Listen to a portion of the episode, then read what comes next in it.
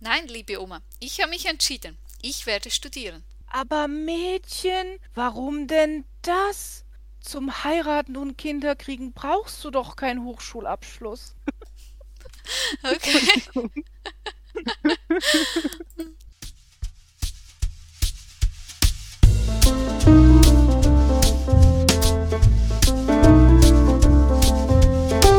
Inspektren, der Podcast aus der deutschsprachigen ASPEC Community.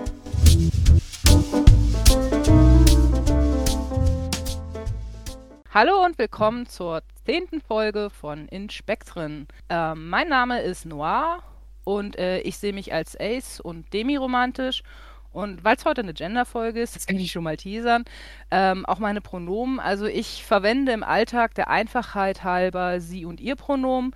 Persönlich lieber mag ich aber, wenn man äh, die, äh, ach Quatsch, die Pronomen, kann reden, kann ich heute auch nicht mehr, ähm, dritte Person Einzahl weglässt und mich stattdessen nur mit Noir anredet, also nur mit Namen.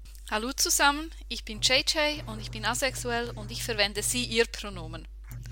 Noir und ich werden heute diese Folgen, Folge moderieren und ähm, weil diese ähm, ein spezielles Thema hat, wo viele Leute verschiedene Einstellungen dazu haben, haben wir hier heute zwei spezielle Gäste zu diesem Thema. Die werden sich hier jetzt auch vorstellen.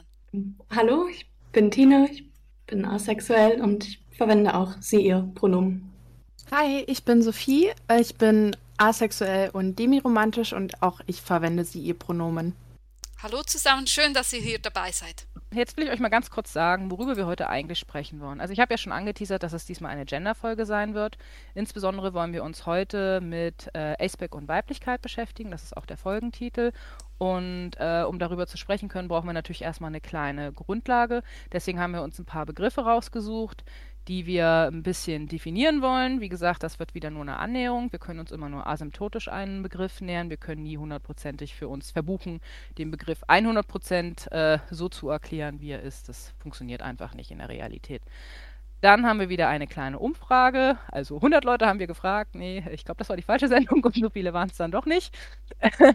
genau, äh, über ein paar Fragen und mit denen wollen wir dann gerne mit unseren zwei Gästen vor allen Dingen äh, in Gespräch kommen. Äh, genau, und dann haben wir wieder eine Lexikon-Ecke für euch und eine Literaturecke und wir hoffen natürlich, dass ihr viel Spaß habt dabei und äh, dann denke ich, steigen wir doch mal ein. Hier meldet sich Noah aus der Nachbearbeitung. Ich wollte euch noch schnell ein paar Inhaltshinweise zu der Folge geben. Und zwar, in der Folge wird häufig über binäre gesellschaftliche Strukturen und Vorstellungen gesprochen. Das habt ihr wirklich in der ganzen Folge themabedingt. Dann sexuelle Gewalt kommt vor, Rape Culture, Ace-Feindlichkeit, Sex, übergriffige Fragen und unangenehme Erfahrungen im sexuellen Bereich, gesellschaftliche Erwartungen und Anforderungen an weiblich wahrgenommene Personen sowie die Absprache der Eigenwahrnehmung bei fehlendem Kinderwunsch. Wenn ihr euch mit diesen Themen nicht gut fühlt, dann überspringt die entsprechenden Bereiche. Ihr findet das in den Show Notes ähm, oder hört euch die Folge ein andermal an, wenn es euch besser geht. Und jetzt viel Spaß mit der Folge. Ciao. Ja, genau. Und weil wir über Gender sprechen, würde ich gerne zuerst ähm, sagen, was wir so normalerweise unter Gender verstehen. Und zwar versteht man unter Gender eine soziale Geschlechtsidentifikation. Also zum Beispiel, ähm, wie eine Person ähm, sich in Gesellschaft, Kultur und so ähm, geschlechtlich sozusagen zuge ähm, zugeordnet fühlt also ähm, ja, und ähm, also es ist nicht, es ist wie gesagt ein soziales Geschlecht, eine ähm, ähm von der Gesellschaft gegeben und nicht, ähm, und nicht das biologische Geschlecht. Jetzt kann das natürlich ähm, sein, dass das übereinstimmt und solche Personen nennt man dann cis. Dann kann es aber auch sein, dass das biologische Geschlecht und das Geschlecht, in dem man sich fühlt, also den, das Gender, ähm, nicht übereinstimmen. Und solche Leute nennt man dann Transgender oder einfach kurz Trans. Und ähm, ja, dazu gehören auch, ähm, bei, rein biologisch spricht man oft von binären Geschlecht, also weiblich oder männlich. Und bei Trans werden jetzt auch Leute, die zwar biologisch einem Geschlecht zugeordnet werden können, aber sich selbst nicht binär zuordnen würden, zum Beispiel sich ähm, geschlechtslos bezeichnen würden oder, ähm, oder zu beiden Geschlechtern dazugehörend. Jetzt gibt es aber biologisch auch ähm, nicht nur binäre Geschlechter, sondern es gibt auch ähm, ähm, Intersexualität oder intergeschlechtlich und ähm, oder kurz inter. Und das bezeichnet dann, wenn man biologisch beide Geschlechtsmerkmale in irgendeiner Ausprägung hat. Ähm, was man als ähm, biologisch jetzt männlich, weiblich oder inter bezeichnet, ist sehr komplex, weil es verschiedene Aspekte gibt. Es gibt die Aspekte ähm, Hormone, also hat man mehr von ähm, weiblichen oder männlichen Sexualhormonen oder ist es ausgeglichen? Dann gibt es die körperliche Ausprägung. Das ist meistens das, was bei intergeschlechtlich ähm, ähm, dann gemeint ist, also ob man ähm, Gebärmutter und Penis hat oder ähm, solche Abwägungen. Ja, dann gibt es noch einen dritten Aspekt, ähm, den habe ich gerade mhm. vergessen. Ähm, ich glaube, die Chromosomen hattest du noch nicht genannt. Ah, genau. Ja, und der dritte Aspekt ist die Genetik, und zwar die Chromosomen. Also es kann sein, dass man zum Beispiel ähm, XY-Chromosomen hatte und theoretisch männlich hätte ähm, sich entwickeln sollen, aber dann ähm, während ähm, im Embryonalstadium kam es dann dazu, dass ähm, das mit der Hormonausschüttung nicht so funktioniert hat und man dann weiblich wurde. Und, ähm, und es gibt hier alle Facetten, also auch das ist ein Spektrum. Es gibt alle möglichen Ausprägungen von Geschlecht. Mhm. Das ist, ja. ist, echt interessant. Ich habe mir das mal angeguckt, weil äh, am Anfang haben irgendwie alle Menschen so Gonaden, die sich genau. zu äh, beiden entwickeln können. Also sowohl zu Eierstöcken wie eben auch zu Hoden. Das ist, äh, ist schon echt spannend. Ähm, ja, ja, genau. Ein sehr komplexes Thema. Ja, hm? Sophie? Wie bitte? Ich finde das immer. Äh, nicht Tina. an. Ich finde es immer so lustig, wenn Leute sagen, es gibt nur Frauen und nur Männer und es gibt nur diese zwei Geschlechter. Das ist einfachste Biologie und dabei ist die echte Biologie so viel komplexer und komplizierter und facettenreicher. Ich fand das in der Biologie interessant, wie wir dann, äh, erst fingen wir ja mit XX-Chromosom, XY-Chromosom an und dann gab es XXY, äh, nur X, nur Y, nur, nur Y ist leider nicht lebensfähig äh, und alle möglichen Kombinationen. Also das äh, ist interessant. Aber was bei Chromosomen auch dann noch erschreckend ist, ist, je nach Kombination ähm, sind sie, kommen sie auch einher mit Behinderungen. Also es sind, mhm. ähm, also so dreimal X ist, glaube ich, nicht immer gesund, bin mir aber nicht sicher. Ähm, nee, nee, nee, das nicht. Mhm. Also wie gesagt, nur Y-Chromosom, äh, das sind äh, meistens Föten, die nicht lebensfähig ja, ja, sind. Ja, da fehlt ein ganzes äh, Beinchen. Also ja. nee, das, äh, das geht, äh, geht nicht. Ähm, nur X geht tatsächlich. Ähm, ich habe eine äh, Ergotherapie-Ausbildung gemacht. Ähm, da hatten wir uns auch so ein bisschen drüber unterhalten. Ähm, es ist schon recht spannend, aber ich glaube, das würde jetzt zu weit führen, ähm, wenn wir ja, darüber jetzt in die Tiefe gehen würden. Und wir sprechen ja heute auch nicht über die Biologie, sondern tatsächlich über das soziale Gender. Genau, aber ein kleiner Ausflug kann ja nicht schaden. Ja, genau. Okay. Heute liegt der Fokus unserer Folge ja eben auf dem in Anführungszeichen weiblichen Geschlecht äh, und eben der Identifikation als Frau oder in irgendeiner Weise eben mit dem weiblichen Spektrum, nenne ich es mal. Ähm, daher stellt sich natürlich die Frage, was verstehen wir denn unter Frau sein? Ähm, was verstehen wir unter Weiblichkeit? Was sind denn äh, für uns da wichtige Aspekte davon? Ja, was meint ihr? Ja, also für mich ist das Frausein mehr gar nicht so wirklich eine Identifikation mit meinem Körper direkt, sondern einfach damit, wie ich aufgewachsen bin, wie ich von anderen wahrgenommen werde und wie ich mich auch nach draußen zeige. Ähm, weil ich bin zwar eine biologische Frau, also ich bin eine Cis-Frau, ähm, aber für mich hat das nichts direkt mit dem Frausein an sich zu tun, weil ich halt ja weiblich erzogen wurde. Ich wurde eben damit erzogen, was eine Frau für bestimmte Merkmale haben sollte, wie sie sich geben sollte und ja, diesen ganzen Kram, den wir wahrscheinlich alle so als Stereotypen irgendwie in der Erziehung mal gehört haben. Ähm, haben ja auch Männer mitbekommen, teilweise, wenn sie eine Schwester oder so hatten, mit was man so als Frau aufwächst. Und da, das ist, sind für mich so Sachen, wo ich einfach gesagt habe, okay, damit wurde ich erzogen, das soll irgendwie meine Rolle sein. Und darum habe ich gesagt, okay, ich bin halt dann eine Frau, weil für mich die Sachen mit Gender und so weiter, klar, da hat man sich halt natürlich mit konfrontiert gefühlt, nachdem man einmal in dieses Rabbit Hole, äh, in dieses schwarze Loch der Identitäten eingesogen wurde.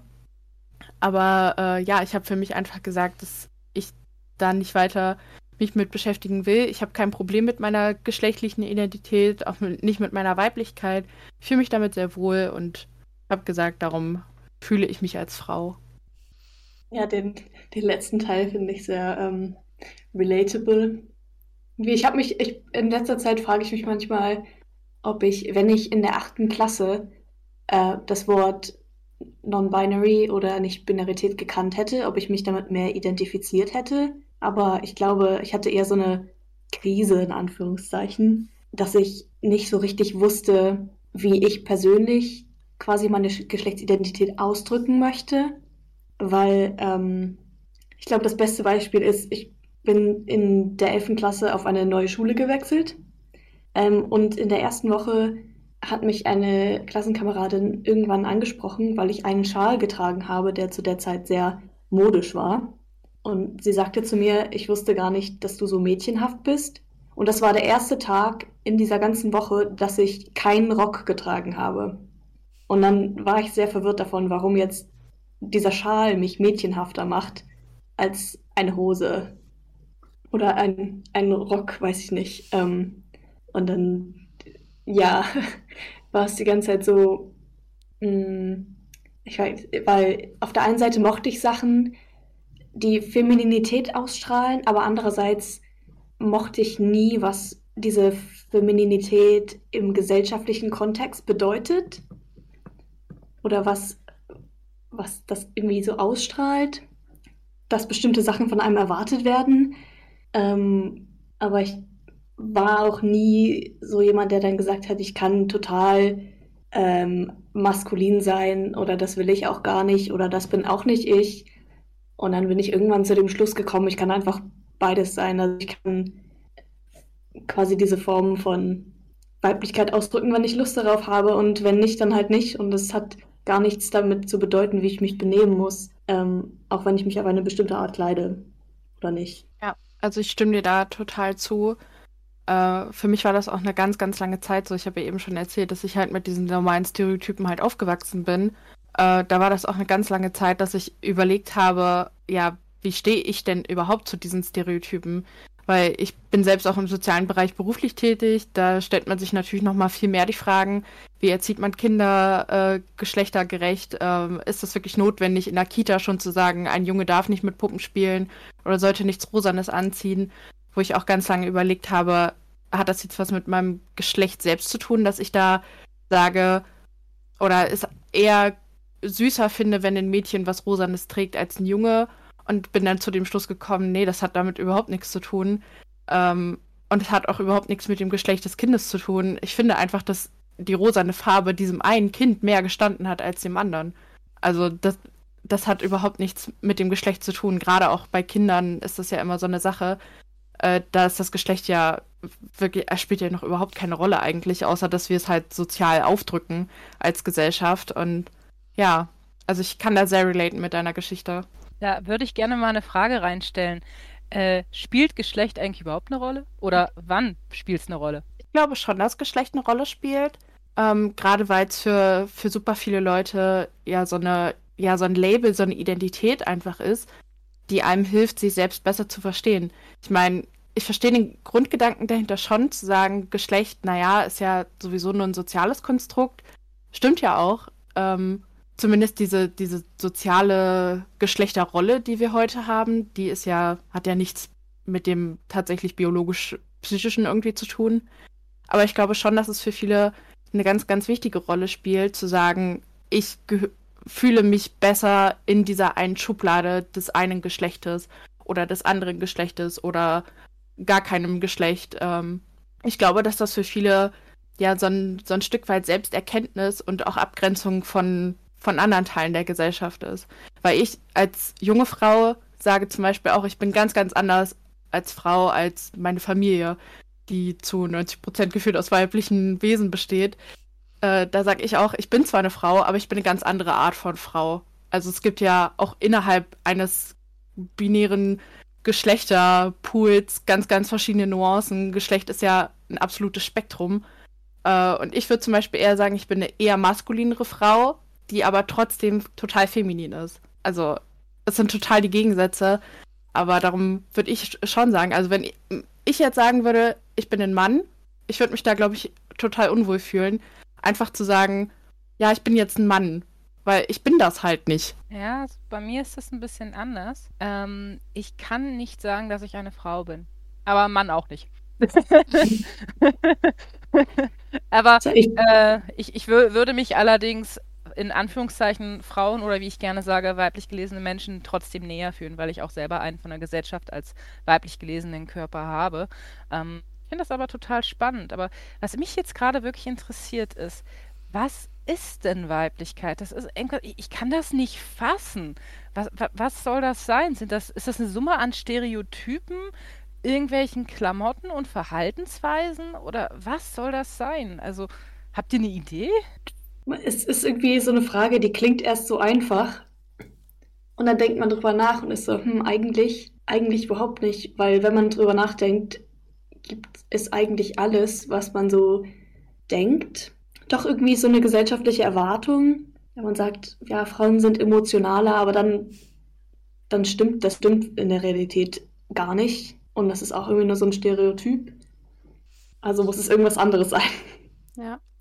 Also ich verstehe diesen Struggle total. Ich habe auch das Gefühl, dadurch, dass wir aktuell ja in so einer gesellschaftlichen Welt leben, wo wirklich Geschlechterrollen und Erwartungen langsam aufgebrochen werden und ja auch außerhalb des biologischen Spektrums zugänglich gemacht werden. Also wir haben ja heute total viele Männer, die sich gerne schminken, die total feminine Sachen anziehen, die Nagellack tragen. Das ist ja zumindest in deutschen Großstädten mittlerweile total normal.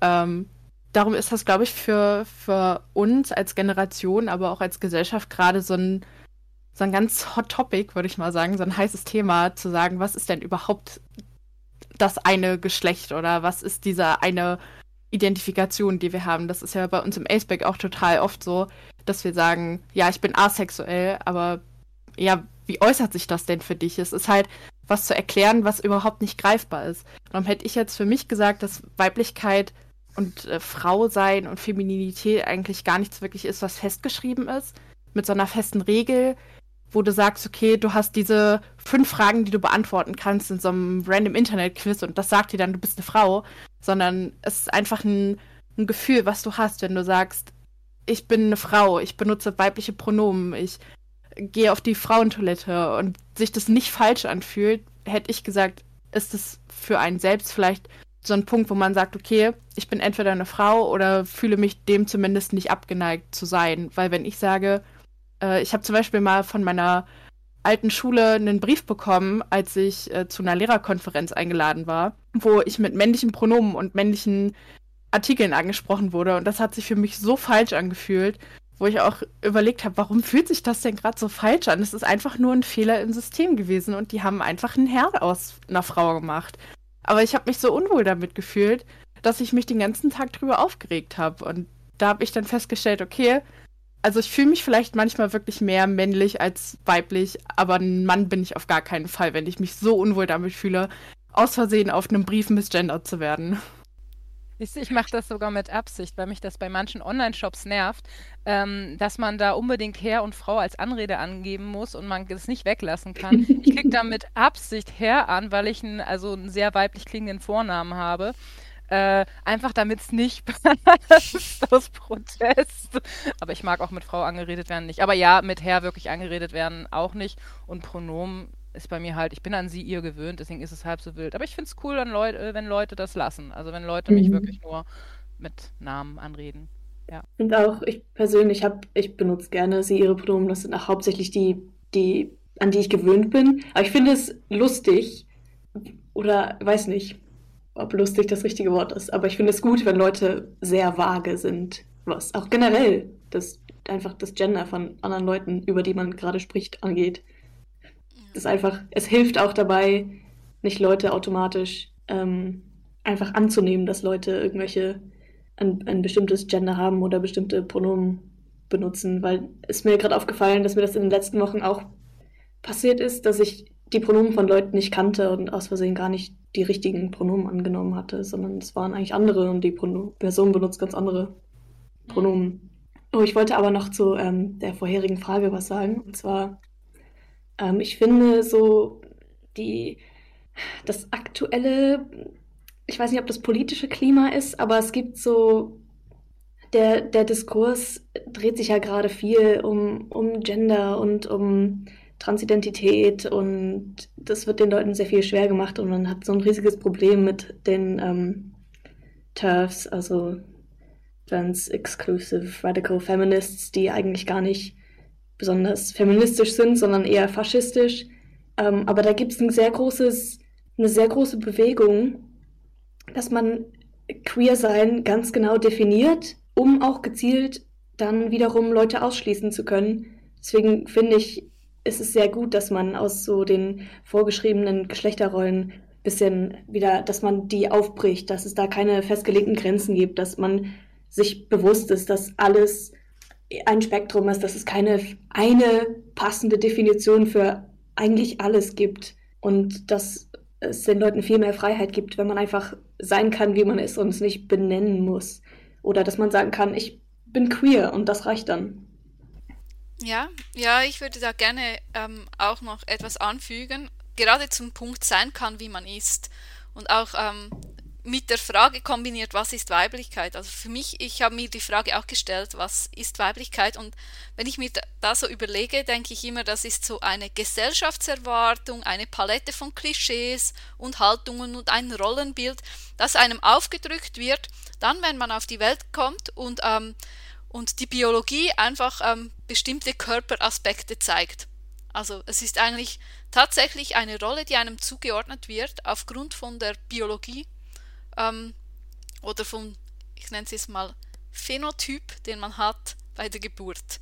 Und es hat, ähm, und ich denke sogar solche Dinge wie die Pronomen, dass, ähm, dass das dann viel damit zu tun hat, die sind dann geknüpft an diese Rollenbilder und ich brauche jetzt sie ihr Pronomen und fühle mich auch gut damit und das hat nur eins damit, das, das hat nur damit zu tun, denke ich, dass ich das ganze Leben so angesprochen wurde und das für mich ähm, das für mich einfach normal ist. Und wenn ich ähm, anders angesprochen werde, werde, fühlt sich das für mich komisch an.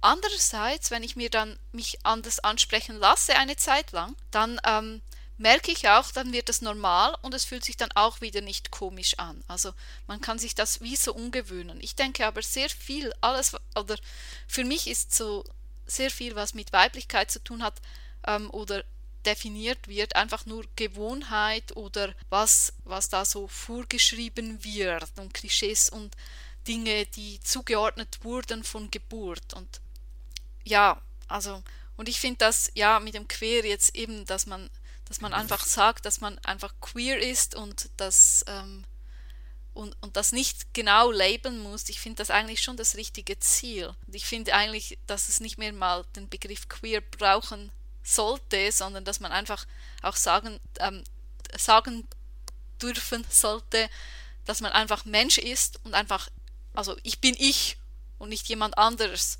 Und das macht mich aus. Und ja, ich meine, Labels können da schon helfen, aber ob die jetzt direkt einen Mensch festlegen sollen, da bin ich etwas, ja, finde ich einfach nicht.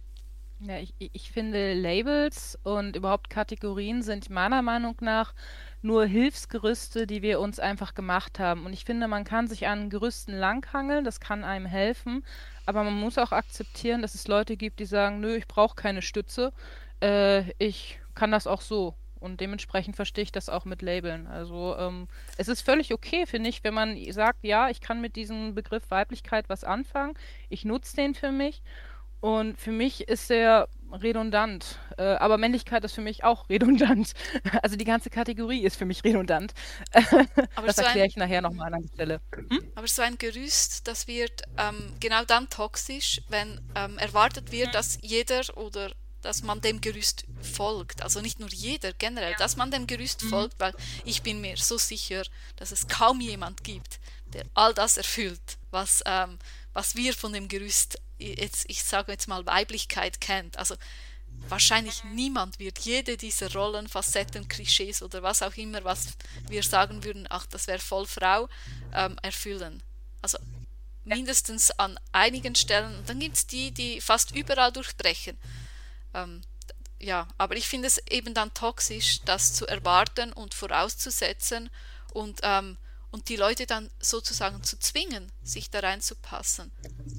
Aber es ist oft so ein Ding für, für andere Menschen. Man hat einen Begriff, damit andere Menschen besser verstehen, was man meint und vielleicht auch, was man von einem erwarten kann oder auch nicht erwarten kann. Ähm, aber es wäre schon schön, wenn irgendwann das so irrelevant ist, dass man nichts mehr konkret irgendwie benennen muss, weil niemand bestimmte Sachen von einem erwartet, nur weil man irgendwelche Pronomen benutzt oder auf irgendeine bestimmte Art aussieht. Aber ja. mal sehen, wie sich das entwickelt. Mir fällt da gerade noch was sehr passendes äh, zum Thema Weiblichkeit ein. Ich hatte vor ein paar Wochen im Studium ein Wochenendseminar, wo wir auch über Geschlechter gesprochen haben. Das hieß halt Geschlechterpädagogik. Und da sollten wir die Frage beantworten, äh, wo unser Geschlecht oder halt generell Geschlechter eine Rolle spielen in unserem alltäglichen Leben. Und da hat eine Kommilitonin von mir gesagt, dass sie Weiblichkeit als ein kollektives Trauma empfindet. Ähm, ähm, das klingt jetzt sehr hart. Ihr könnt auch ruhig lachen drüber, aber das war tatsächlich ein sehr, sehr ernstes Thema, weil sie drüber gesprochen hat, dass man als Frau eine höhere Wahrscheinlichkeit dazu hat, zum Beispiel wenn du nachts alleine auf der Straße bist, aus Angst verfolgt zu werden, also die Angst zu haben, verfolgt zu werden oder vergewaltigt zu werden und so weiter. Ähm, und da habe ich halt dann mich gemeldet zu und habe gesagt, ja, ich verstehe voll den Punkt, den sie da anbringt, weil ich bin eine Frau, die nicht unbedingt 90, 60, 90 ist und damit auch diesem perfekten Bild der Frau nicht unbedingt entspricht und dementsprechend werde ich halt auch in der Stadt, in der ich lebe, nicht unbedingt von Männern verfolgt, weil die mich einfach nicht so wirklich als Beute empfinden, sag ich mal. Aber ich habe trotzdem diese Angst, wenn ich nachts alleine irgendwo auf der Straße bin, obwohl da niemand anderes ist. Also ich kann keinen Menschen sehen und habe trotzdem Angst, dass vielleicht irgendwer aus dem Busch springt oder irgendwo doch einer ist und bin ängstlicher auf dem Weg nach Hause und habe vielleicht nur einen Kopfhörer im Ohr oder habe äh, bei meinen Kop kabellosen Kopfhörern dann so einen Transparenzmodus an, wo ich alles um mich darum höre, aber alle denken, ich höre nichts. Ähm, und darum fand ich diesen Begriff kollektives Trauma so schön, weil klar, nicht jede Frau hat das irgendwie erlebt oder hat vielleicht auch Leute in ihrem Umfeld, die das erlebt haben, weil ich zum Beispiel, ich äh, kenne niemanden, der das bisher erlebt hat in meinem Umfeld, aber trotzdem haben alle irgendwie Angst und das haben Menschen, die sich auf dem Männchenspektrum identifizieren oder vielleicht auch so auftreten körperlich äh, und sich nicht mal unbedingt damit identifizieren, eher nicht. Mhm. Das stimmt, das geht mir auch so. Also ich finde eigentlich, ich musste zwar jetzt erstmal äh, äh, ein bisschen schmunzeln, weil im ersten Moment klingt der Begriff echt hart. Ja. Aber es, es ist was dran, würde ich behaupten. Ich, ich bin ja nun mal eine weiblich gelesene Person und ähm, in meiner Stadt geht's. Da habe ich relativ wenig Angst. Äh, bin allgemein, was das angeht, ziemlich angstfrei. Ähm, weil ich kenne hier tausend Wege, ich kann Leuten aus dem Weg gehen, wenn ich das will, das ist überhaupt kein Problem. Aber zum Beispiel, ich habe einen guten Kumpel in Hamburg und wenn ich den besuche und ich komme ja immer nach der Arbeit erst nachts im Dunkeln da an, der, ich, einmal habe ich es gemacht, dass ich äh, äh, äh, Bus, Bahn und Zug genutzt habe, um zu seiner Wohnung zu kommen, die am Rand von Hamburg ist. Und das ist so eine kleine Odyssee, nie wieder. Das, äh, war ein kleiner Spießrutenlauf. Äh, die Person ist jetzt inzwischen gezwungen, mich vom Bahnhof abzuholen. Wenn die Person nur mit mir Bahn, Bahn fährt, ist egal. Aber äh, das ist, da habe ich es auch echt gemerkt, das war echt gruselig. Und da war zeitweise jemand hinter mir. Ähm, ich bin dann nur auf hellen Straßen gegangen oder so, aber es ist echt nicht schön. Und, ja. Aber ich denke trotzdem, dass. Man, man merkt es gar nicht mehr. Hm? Man merkt es gar nicht mehr, wie sehr man nachdenken muss über jede Interaktion teilweise, dass man nichts Falsches sagt oder falsch rüberkommt, einfach damit das Gegenüber jetzt nicht auf seltsame Gedanken kommt oder denkt, Person kann sich irgendwas erlauben oder auch einfach generell so. Man weiß nie, an, an wem man genau ist. Und dann, also, ich finde es auch irgendwie schade, dass Weiblichkeit mit kollektivem Trauma gleichgesetzt werden muss und es, es so in der persönlichen Erfahrung gar keinen Platz für das vielleicht Schöne daran gibt. Ja, aber wenn ich mir so überlege, woher kommt dann das, das mit dem, ähm, dass wir Angst haben, das hat ja oft ähm, hat den Ursprung von ja, Evolution und weiß nicht wie viel Erfahrung. Und ich bin mir da nicht mal so sicher, ob das jetzt wirklich mit Gender zu tun hat, also mit Geschlechterrollen und sozialem Geschlecht, sondern ich kann mir vorstellen, dass es auch sehr viel damit zu tun hat, dass wir einfach physisch oft nicht so stark sind. Also das, zumindest für mich ist der Grund, wenn, wenn ich Angst kriege, ist es meistens der Grund nicht, weil ich irgendwie das Gefühl habe, ah, die, die haben, ja, dass jemand mich jetzt vergewaltigen möchte oder sowas, sondern eher die Tatsache zu wissen, ich bin sehr wahrscheinlich bei einem Angriff physisch unterlegen und könnte mich nicht mal richtig wehren, wenn ich es tun würde. Also und das ja, ähm, einfach das, so die, mhm. die keine Chance zu haben. Und das finde, also für mich wäre das eher biologisch ein Problem sozusagen, wie das, ähm, egal wie viel Training ich mache, ich komme nie auf den Level. Oder ja, okay, man kann auf den Level kommen, aber man muss wirklich überproportional viel tun. Wie, ähm, wie jemand, der ähm, die richtigen Hormone ausgeschüttet bekommen hat zum richtigen Zeitpunkt ja, um dann körperlich Naja, andere. Nicht richtige.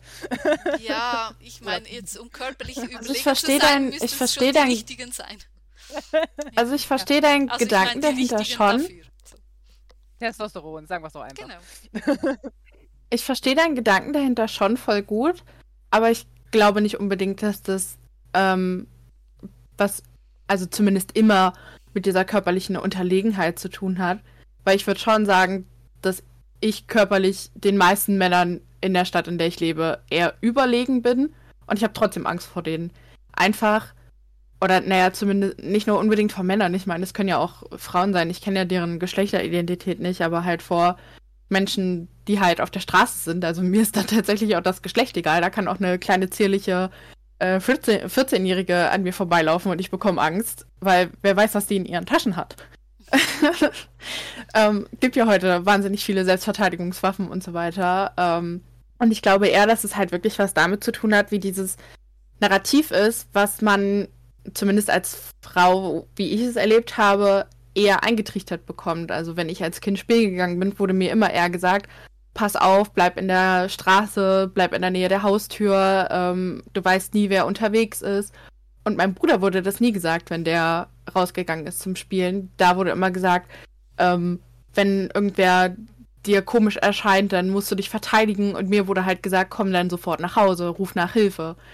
Ähm, und ich glaube eher, dass es damit was zu tun hat, wie wir als Frauen halt, oder naja, halt generell als weiblich gelesene Personen, ähm, ja, aufwachsen und die, was für ein Narrativ in unserer Gesellschaft herrscht. Weil es gibt ja zum Beispiel auch dieses äh, dieses Klischee, dass man zu kleinen Mädchen eher sagt, äh, pass auf die Jungs auf, die sind noch nicht so weit entwickelt wie ihr. Ihr müsst da auf die achten und denen ja so ein bisschen Raum geben und euch ein bisschen zurücknehmen, weil die halt einfach noch nicht so weit sind in der Entwicklung. Statt dann den Jungs zu sagen, ihr müsst auf euch achten, dass ihr ein bisschen schneller lernt und ein bisschen härter arbeitet für euer Wissen, weil die Mädchen schneller reifen als ihr.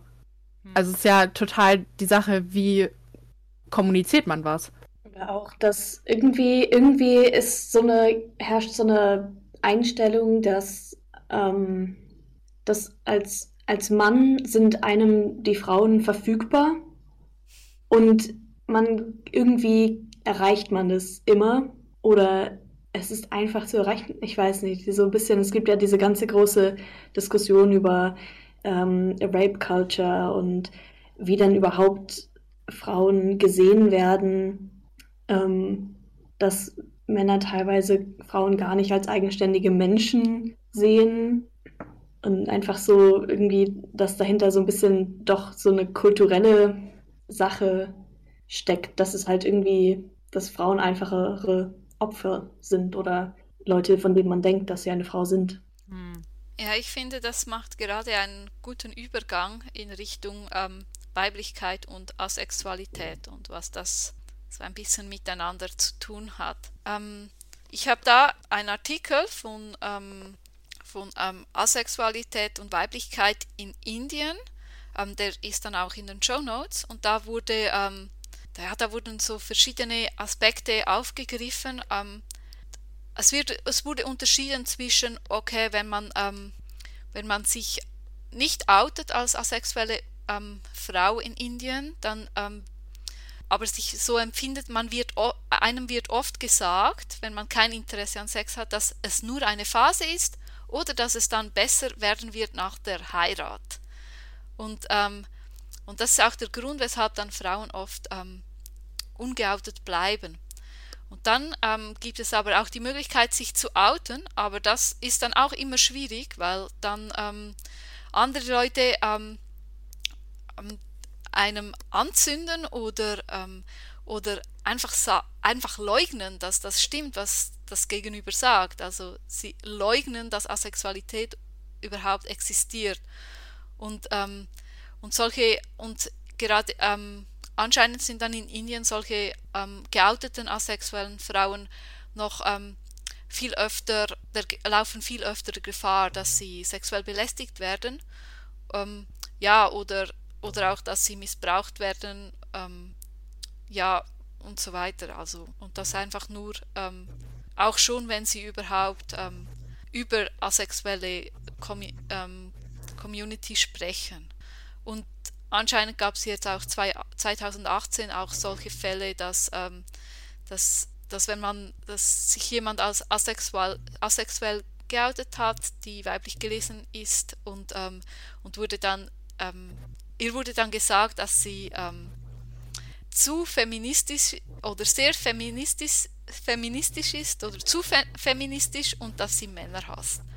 Und das, ähm, ja, also das sieht man, auch in anderen Kulturen ist gerade ähm, ist, wird, das, wird das Thema Asexualität und Weiblichkeit dann auch verknüpft und das nicht unbedingt auf die Art, wie man es eigentlich verknüpfen sollte. Wie würdet mhm. ihr jetzt eure Asexualität und eure Weiblichkeit miteinander verknüpfen? Also ich habe das Gefühl, dass ich als asexuelle Frau öfter erklären muss, was denn überhaupt meine Identität ist. Ähm, Einerseits, weil es statistisch gesehen, glaube ich, super wenig Männer überhaupt im asexuellen Spektrum gibt. Zumindest kenne ich kaum welche. Ja, ähm, ich bin auf dem. Ja, also geoutet, ja. Ähm, Cis-Männer. Äh, ja. Binäre, männlich gelesene Personen schon. Hm. Ja, also das auf jeden Fall. Ich meine, wahrscheinlich wird die Verteilung fast 50-50 sein, weil es ja nichts wirklich mit dem Geschlecht zu tun hat oder mit den äh, Hormonen, die im Körper so rumwandeln. Es ist ja eine, ist ja auch die Verteilung zwischen ähm, Homosexuellen ist ja fast auch identisch. Äh, also wer lesbisch oder schwul ist, ist ja auch fast identisch im Spektrum. ähm, aber ich habe das Gefühl, dass ich es halt öfter erklären muss, was denn überhaupt Asexualität und auch gerade Demiromantik ähm, in der Kombination ist, weil ja Männer sich damit entweder weniger beschäftigen oder halt diese gesellschaftliche Erwartung ähm, nicht haben, dass sie sich selber informieren über bestimmte Sachen. Weil als ich zum Beispiel noch äh, Online-Dating betrieben habe, vor einem Jahr, traurigerweise, ähm, da habe ich auch jemanden kennengelernt, der war super, super cool, der ähm, war auch total offen gegenüber queeren äh, Labels und hat mir halt tausend Fragen gestellt und ich habe mir die ganze Zeit, also ich habe es ihm erklärt, habe gesagt, ja, das ist halt dies und das und für mich bedeutet das dies und das. Und da hat er dann auch immer mir tausend Fragen dann noch dazu gestellt, wenn ihm was eingefallen ist. Wo ich mich auch immer gefragt habe, warum googelt er denn nicht? Ich habe das doch auch gegoogelt. Aber ich habe ihn dann drauf angesprochen mal und habe gesagt, ey, du weißt schon, es gibt da Websites, die erklären einem das viel besser und ich habe da sicher tausend Fehler drinne und habe ihm dann so zwei, drei Links geschickt. Der hat dann so gesagt, naja, aber du, du weißt es ja, wie es für dich ist, dann kannst du es doch erklären. Ähm, statt dass ich mich jetzt dazu bemühe und das google. Paul, ja. ja. Hatte aber auch schon eine ähnliche Erfahrung. Da kannte die Person sogar jemanden, der ähm, ähm, und also die Person kannte eine asexuelle Person und war so, ja, ich weiß, was es ist, aber wie ist es denn für dich? Aber ähm, es war halt so, dass dann rausgefunden werden wollte, wahrscheinlich, wie meine Anstellung jetzt zu Sex ist und ob ich mit der Person Sex haben wollen würde. Was, ich meine, ja, man kann mich das fragen, aber nicht so als allererstes, worüber man spricht. Und dann hätte ich vielleicht auch mehr Lust, dir das zu erklären. Ja. Das ist ja dann so wie so, hallo, guten Tag, was ist denn deine Lieblingsstellung? Mhm. so ungefähr. Ja, aber ich verstehe die Idee schon, weil heutzutage, keine Ahnung, gerade bei so Online-Dating und so, es geht irgendwie auch darum, schnell irgendwie jemanden zu finden und wenn man eine Beziehung will und so und dann, dann, dann gehört das einfach wie Größe, Körpergewicht, Haarfarbe, Augenfarbe einfach zu den Dingen, die man gerne schnell wissen will. Ja, Und ich bin da so tatsächlich dann ist- ziemlich eigen. Also, schnell ja, auszusortieren. Das ist dann irgendwie weniger umständlich für alle Beteiligten, aber es war halt so unhöflich. Ja, klar. also ich kann da tatsächlich gar nicht so viel zu sagen, wie das in Anführungszeichen normal ablaufen sollte, weil ich halt bei solchen Gesprächen gar nicht mehr antworte. ähm, und bei der Person ist es tatsächlich auch sehr witzig, weil ich habe mit der Person immer noch sehr guten Kontakt. Wir sind ähm, zwar kein Paar geworden, aber sehr gute Freunde. Ähm, und da ist mir das einfach so zum ersten Mal richtig aufgefallen, weil ich da auch angefangen habe, mich wirklich offen ähm, zu zeigen mit meinen Labels. Also da wusste ich zum Beispiel auch noch gar nicht, dass ich überhaupt demi-romantisch bin. Das ist mir erst im Verlaufe der Konversation mit dieser Person eingefallen. Ähm, beziehungsweise aufgefallen, nicht eingefallen. ähm, eingefallen wäre auch schön, ne? Ach Mensch. Jetzt möchte ich doch lieber das Label. Das wäre war schön, ja wenn es so einfach wäre.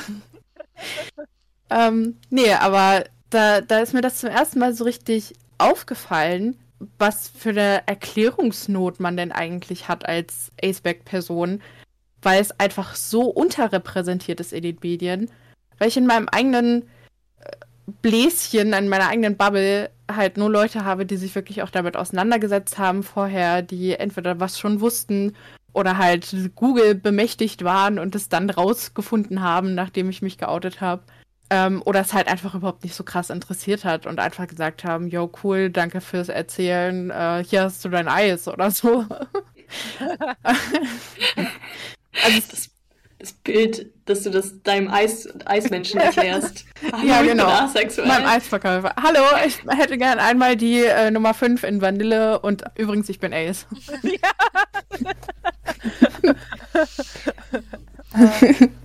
Ich So, muss ähm, sagen, ähm, Ähm, ich finde, wir haben jetzt schon echt viel über das Thema gesprochen und würde eigentlich gerne noch zu unserer Umfrage gehen, weil da werden wir ja noch mehr über das Thema sprechen. Ähm, ja, was meint ihr? ja, warum nicht? Ich noch eine, eine Sache sagen. Klar, gerne.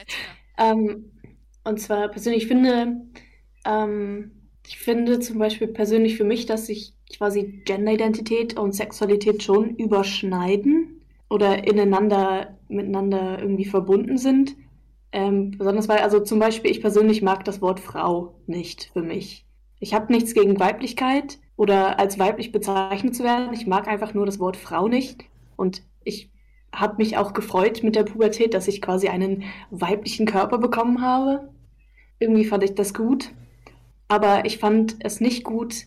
Ähm, oh, ich musste meiner Mutter sagen, dass ich meine Tage bekommen habe. Das war ganz schlimm. Und das allererste, was meine Mutter zu mir gesagt hat, war: Willkommen im Leben einer Frau. Und das war das Schlimmste, was sie hätte zu mir sagen können.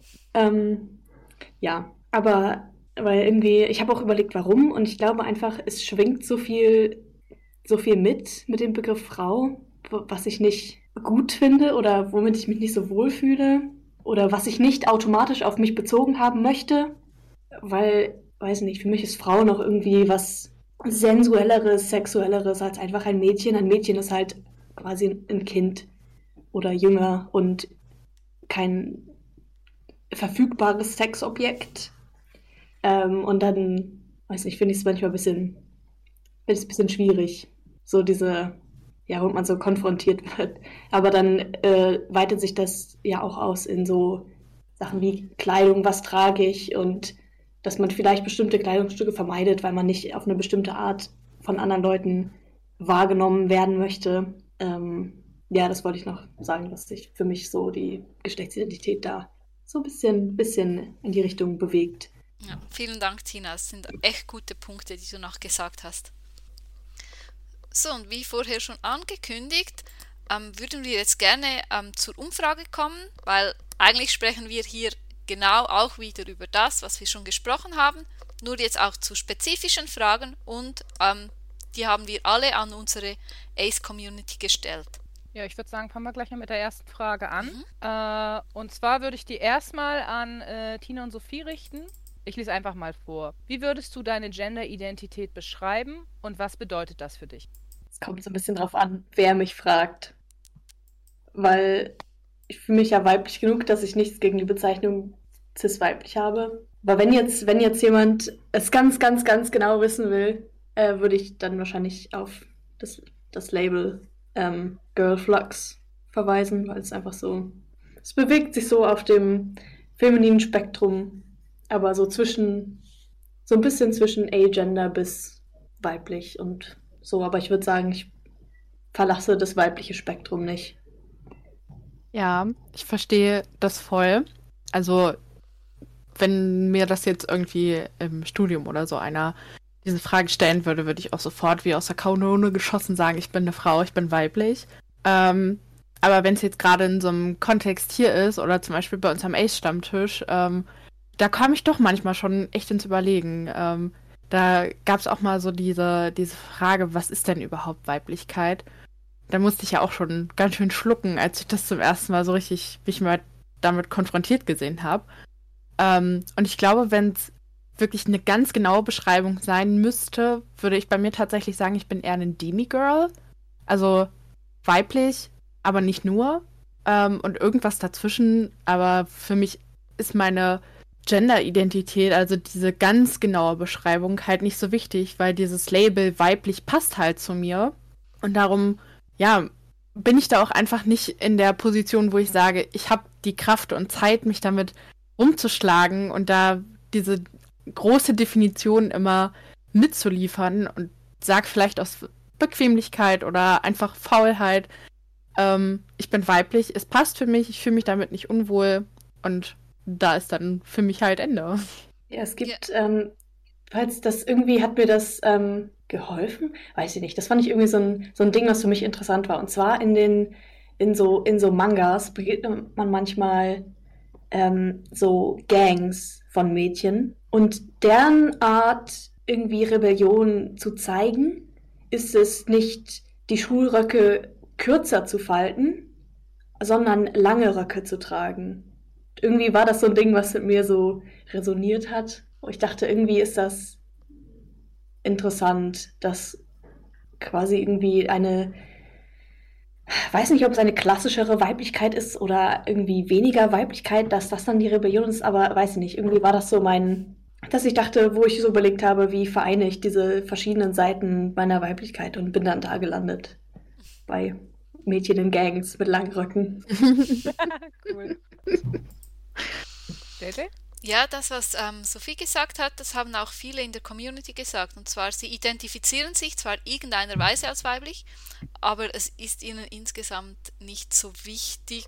Also, ja, es ist nicht dasselbe, was Sophie gesagt hat, aber sehr, also ähnlich. Einfach die, es ist nicht so wichtig ich, ich glaube, so ähnlich geht es mir auch so ein bisschen. Ich muss so ein bisschen schmunzeln, weil über die beiden Begriffe, die ihr genannt habt, bin ich auch gestolpert. Ich habe auch erst, ähm, also es hängt wirklich bei mir mit Aspect zusammen, weil erst seit ich weiß, dass ich asexuell bin, habe ich überhaupt erstmal darüber äh, angefangen, über Gender nachzudenken. Vorher bin ich auch äh, über, ja, diese Gesellschaft sagt, ich bin eine Frau, also habe ich eine zu sein, Punkt, Ende aus, fertig. Äh, habe ich eben, wie gesagt, erst damit angefangen, drüber nachzudenken. Und ich bin auch darüber gestolpert. Erst habe ich so über Girlflux nachgedacht eine ganze Zeit. Demigirl war auch so ein Begriff für mich. Äh, dann habe ich irgendwie für mich festgestellt, äh, ich beschreibe das wahnsinnig gerne als so eine Art Quantenzustand, weil ich selber, äh, ich selber interessiere mich nicht für ein Gender. Ich habe da auch kein Gefühl in irgendeine Richtung. Ähm, nur wenn eine Person kommt und jetzt von mir verlangt, äh, sag mir mal bitte dein Gender, dann fange ich an zu überlegen und etwas äh, herauszuholen. Also wie bei Quanten, wo du ja erst den Zustand siehst, wenn du. Schrödingers Gender. Ja. und äh, das zu erklären. Ja, Schrödinger Gender, gute Idee. Ja, und wenn jemand die Kiste aufmacht, dann, dann, dann ist da ein Gender. ja, genau. Äh, und weil ich das aber alles viel zu kompliziert fand für die Umwelt, habe ich mich inzwischen entschlossen, einfach zu sagen, ich verwende die Kategorie für mich nicht und dann ist gut. Weil ich eher sagen kann, was ich nicht bin, als was ich sagen kann, was ich bin. Ja, ja deswegen. Ich verwende die Kategorie nicht und ich brauche sie nicht. Für mich ist sie eben nicht nötig und fertig. Ja. Ich glaube, das würden tatsächlich ziemlich viele Leute machen, wenn das gesellschaftlich nicht so ein Hot Topic wäre. Ähm, weil als du mir das zum ersten Mal erzählt hast, habe ich auch gedacht, oh, was für eine perfekte Welt, in der das Gender wirklich total egal ist und du auch keine Benachteiligung oder Vorteile hast aus deinem Gender. Aber zumindest die Welt, in der ich aktuell noch lebe, ist halt leider überhaupt nicht so.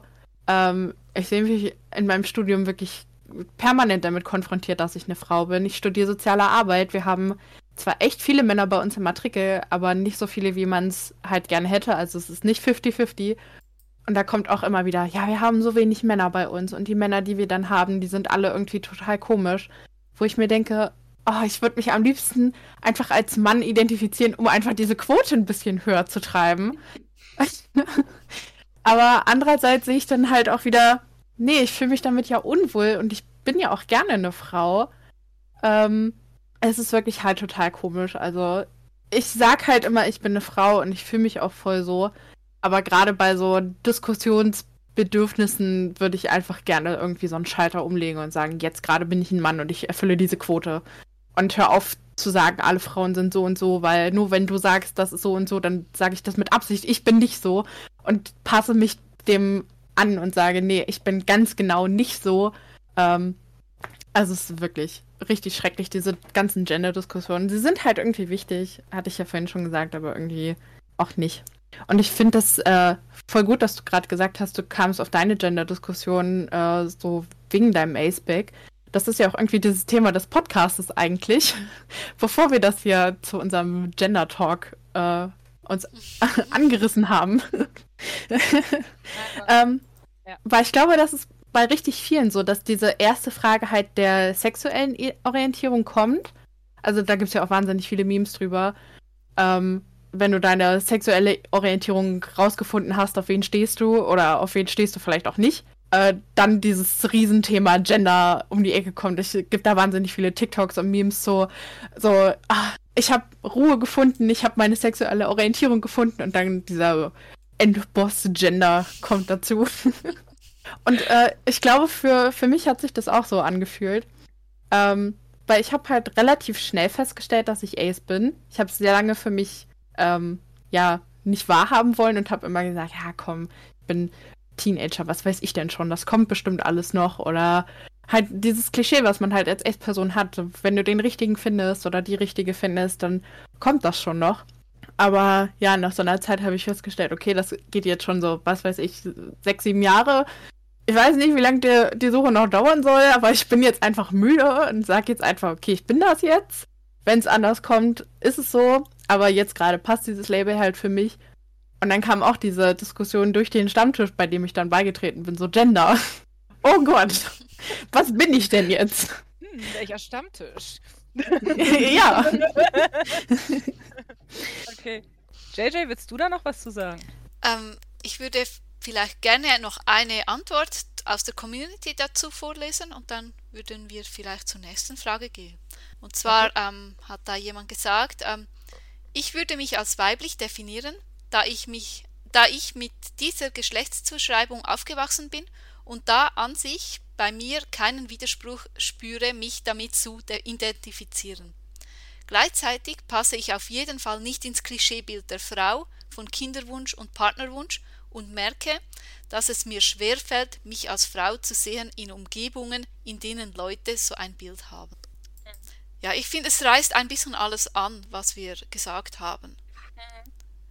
Okay, um. So dieses, dass man die klassischen Rollenbilder irgendwie, das die Gender-Stereotypen, dass man damit in der Realität gar nicht so viel anfangen kann. Hm. Aber es ist ja auch wieder eine spannende Frage, die man mal vielleicht in einem anderen Podcast diskutieren könnte, bevor wir jetzt hier 20 Minuten noch drüber sprechen. Ja, äh, aber was genau. ich noch sagen wollte, ich finde hier auch noch eine andere Antwort ganz gut. Und zwar, ähm, die Person hat geschrieben, dass sie sich wohl als Cis-Frau identifiziert. Genau genommen hat die Person geschrieben, Cis-Frau ist für meine persönliche Identifikation nicht wichtig. Jedoch fühle ich mich wohl so wahrgenommen zu werden. Finde ich auch interessant. Ja. ja. Was ich eben noch äh, zu Ende führen wollte, ähm, war, dass man darüber mal äh, diskutieren könnte, in einem anderen Format vielleicht, warum es denn überhaupt diese ganzen Klischees und Stereotypen gibt, wenn sich doch eigentlich niemand damit wohlfühlt. Das ist eine sehr gute Idee, das schreiben wir uns gleich mal auf. Ja, das, die Frage füllt auch mindestens ein Podcast. Oh ja. So, und ich würde trotzdem gerne weiterfahren, weil es sind noch viele Fragen vor uns. Und zwar die nächste Frage ist, hat sich diese Identifikation, Identifikation im Laufe der Zeit verändert und wenn ja, wie? Also es geht um die Identifikation als, ähm, also äh, um die Geschlechtsidentifikation. So. Und da gab es von der Community ähm, einige Neins, ja, dann noch ein ausführlicheres Ja. Ich könnte, ja, ich, ich denke, ich lese die sonst gleich mal vor, dann haben wir hier auch schon ein, eine Antwort. Und zwar, ähm, ich habe mich mal eine Zeit lang als nicht binär definiert, da ich von Typen gerne so gesehen werde, werden wollte, wie sie ihre männlichen Kumpels gesehen haben. Also auf einer freundschaftlichen Ebene und nicht als Sex- oder Beziehungsobjekt. Als Mann habe ich mir aber auch nicht habe ich mich aber auch nicht gefühlt. Deswegen kam ich zum Schluss, dass ich wohl in keine der zwei Kategorien passe. Inzwischen habe ich das Arrow und Ace Label für mich gefunden, das das Thema für mich besser auf den Punkt bringt. Geschlechtsidentität ist dann vielleicht ein anderes Mal wieder Thema.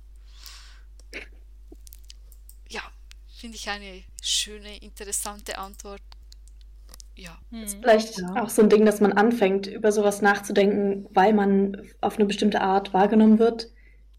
Äh, und das nicht möchte, aber es vielleicht gar nicht direkt mit dem Geschlecht zu tun hat, sondern einfach, dass man zum Beispiel kein Interesse an Männern hat und aber von Männern auf eine bestimmte Art und Weise Ja, das, Sex, das Sexobjekt-Thema, das ist für Mhm. mich so ganz ein großes Ding. Das, das kann, ich, kann ich nicht haben.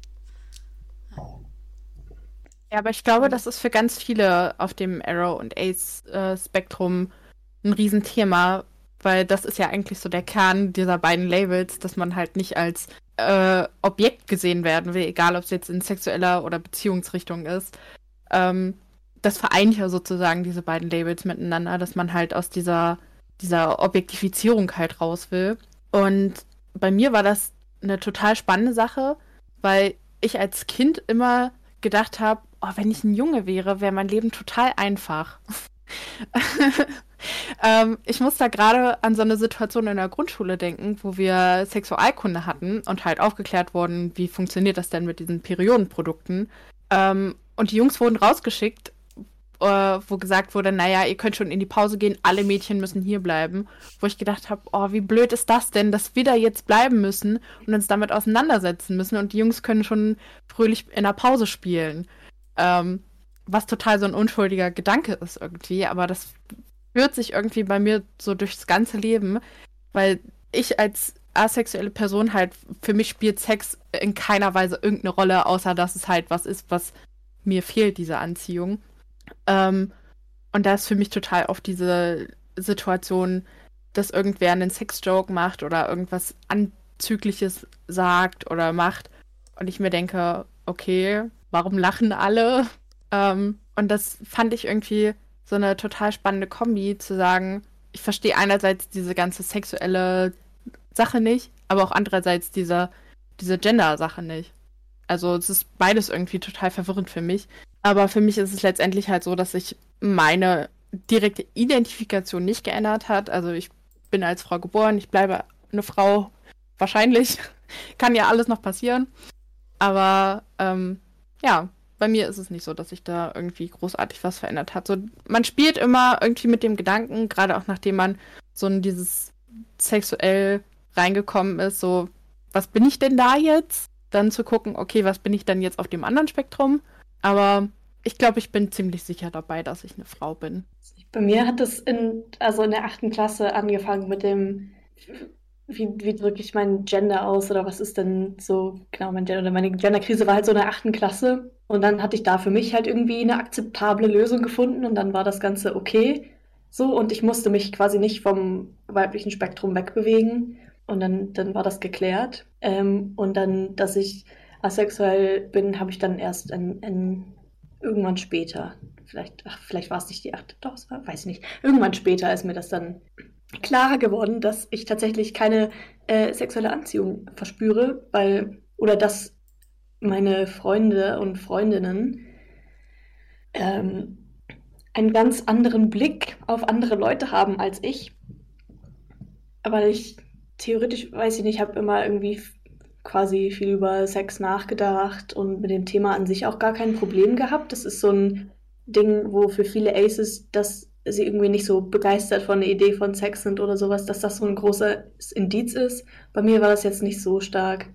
Ich war halt so, naja, ich bin jetzt an niemanden interessiert, also muss ich über das Thema nicht nachdenken. Ähm, und bis mir dann aufgefallen ist, dass ich nie in Bezug auf Sex und mich nachgedacht habe und dieser Gedanke mich dann abgeschreckt hat, wo ich dann so war, so, oh, okay, da geht es mir ein bisschen anders als den meisten Menschen. Ähm, aber das kam später. Und danach war das erstmal geklärt. Äh, und mein Gender-Monster, was sich hinter der Ecke verbirgt, ist die romantische Orientierung, weil die ist äh, Fragezeichen, weiß ich nicht, keine Ahnung, Uner unerklärlich, unergründbar. Wir werden es vielleicht sehen oder nicht sehen. Also bei mir war es wie gesagt eine Entwicklung, das hatte ich ja im Prinzip vorhin schon angedeutet. Äh, das im Prinzip kann man sagen, Thema Gender ging und auch eigentlich unterschwellig Asexualität, die ich leider erst genau an meinem 30. Geburtstag kennengelernt habe. Ähm, also den Begriff. Äh, Magier. Ja, Magic.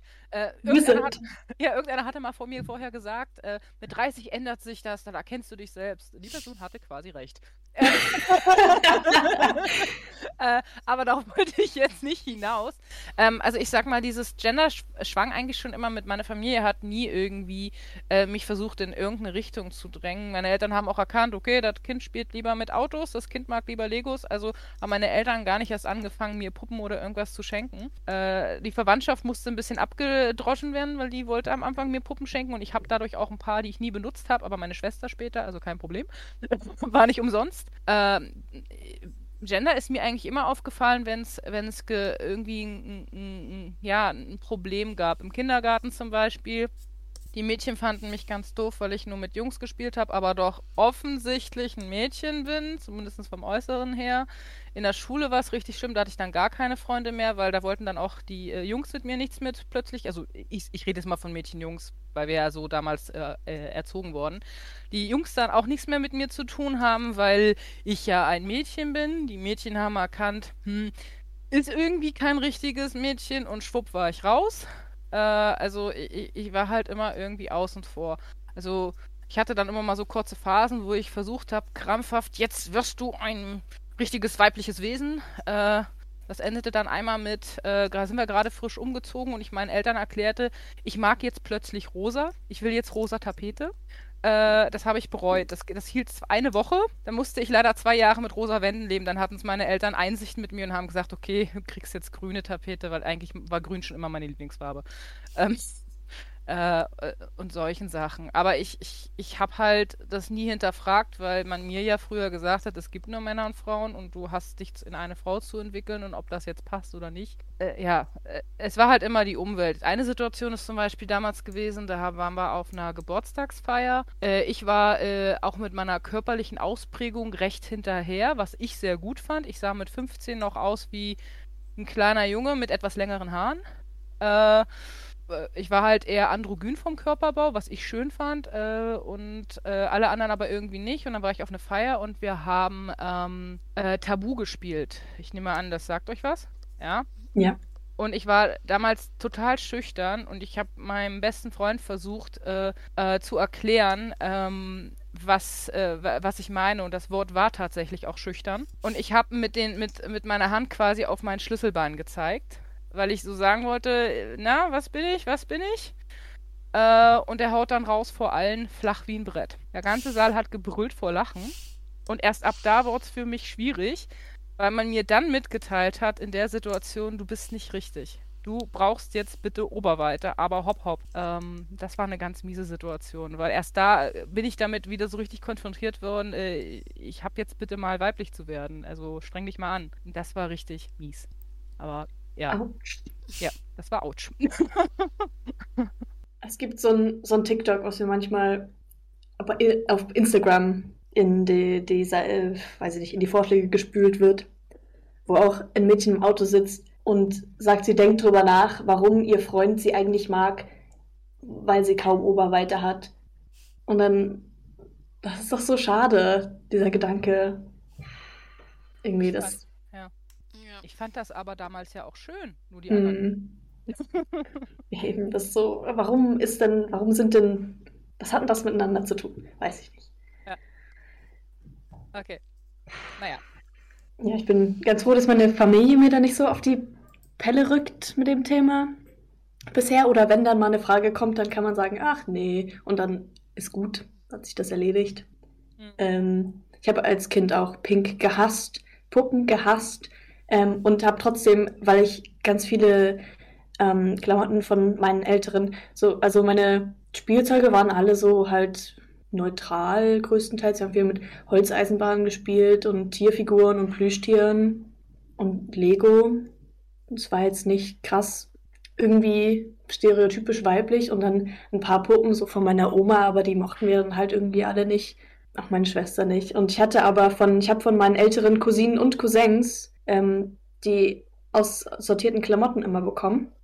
Und dann war das halt auch so ein, es waren halt hauptsächlich von meinen Cousinen, aber halt auch die ein oder andere Sache von meinem Cousin, weil passt ja. Ähm, meine Familie kommt aus Ostdeutschland. Äh, man kann nicht einfach Sachen wegschmeißen, die werden nicht weggeschmissen. Wenn die das noch gut sind, dann werden die weitergegeben. Mhm. Ähm, also hatte ich halt auch Jungsklamotten und die haben mir halt gepasst und fand ich gut. Also, ne, aber da hatte ich auch ganz, ganz viel rosa Glitzerzeug, was ich jetzt persönlich nicht so toll fand, aber ich habe es halt angezogen, weil es da war. Ende. Und dann hat es sehr lange gedauert, bis ich dann akzeptieren konnte, dass rosa ist eine schöne Farbe und ich kann jetzt auch rosa Kleidung wieder tragen, ohne dass ich das ganz, ganz furchtbar finde.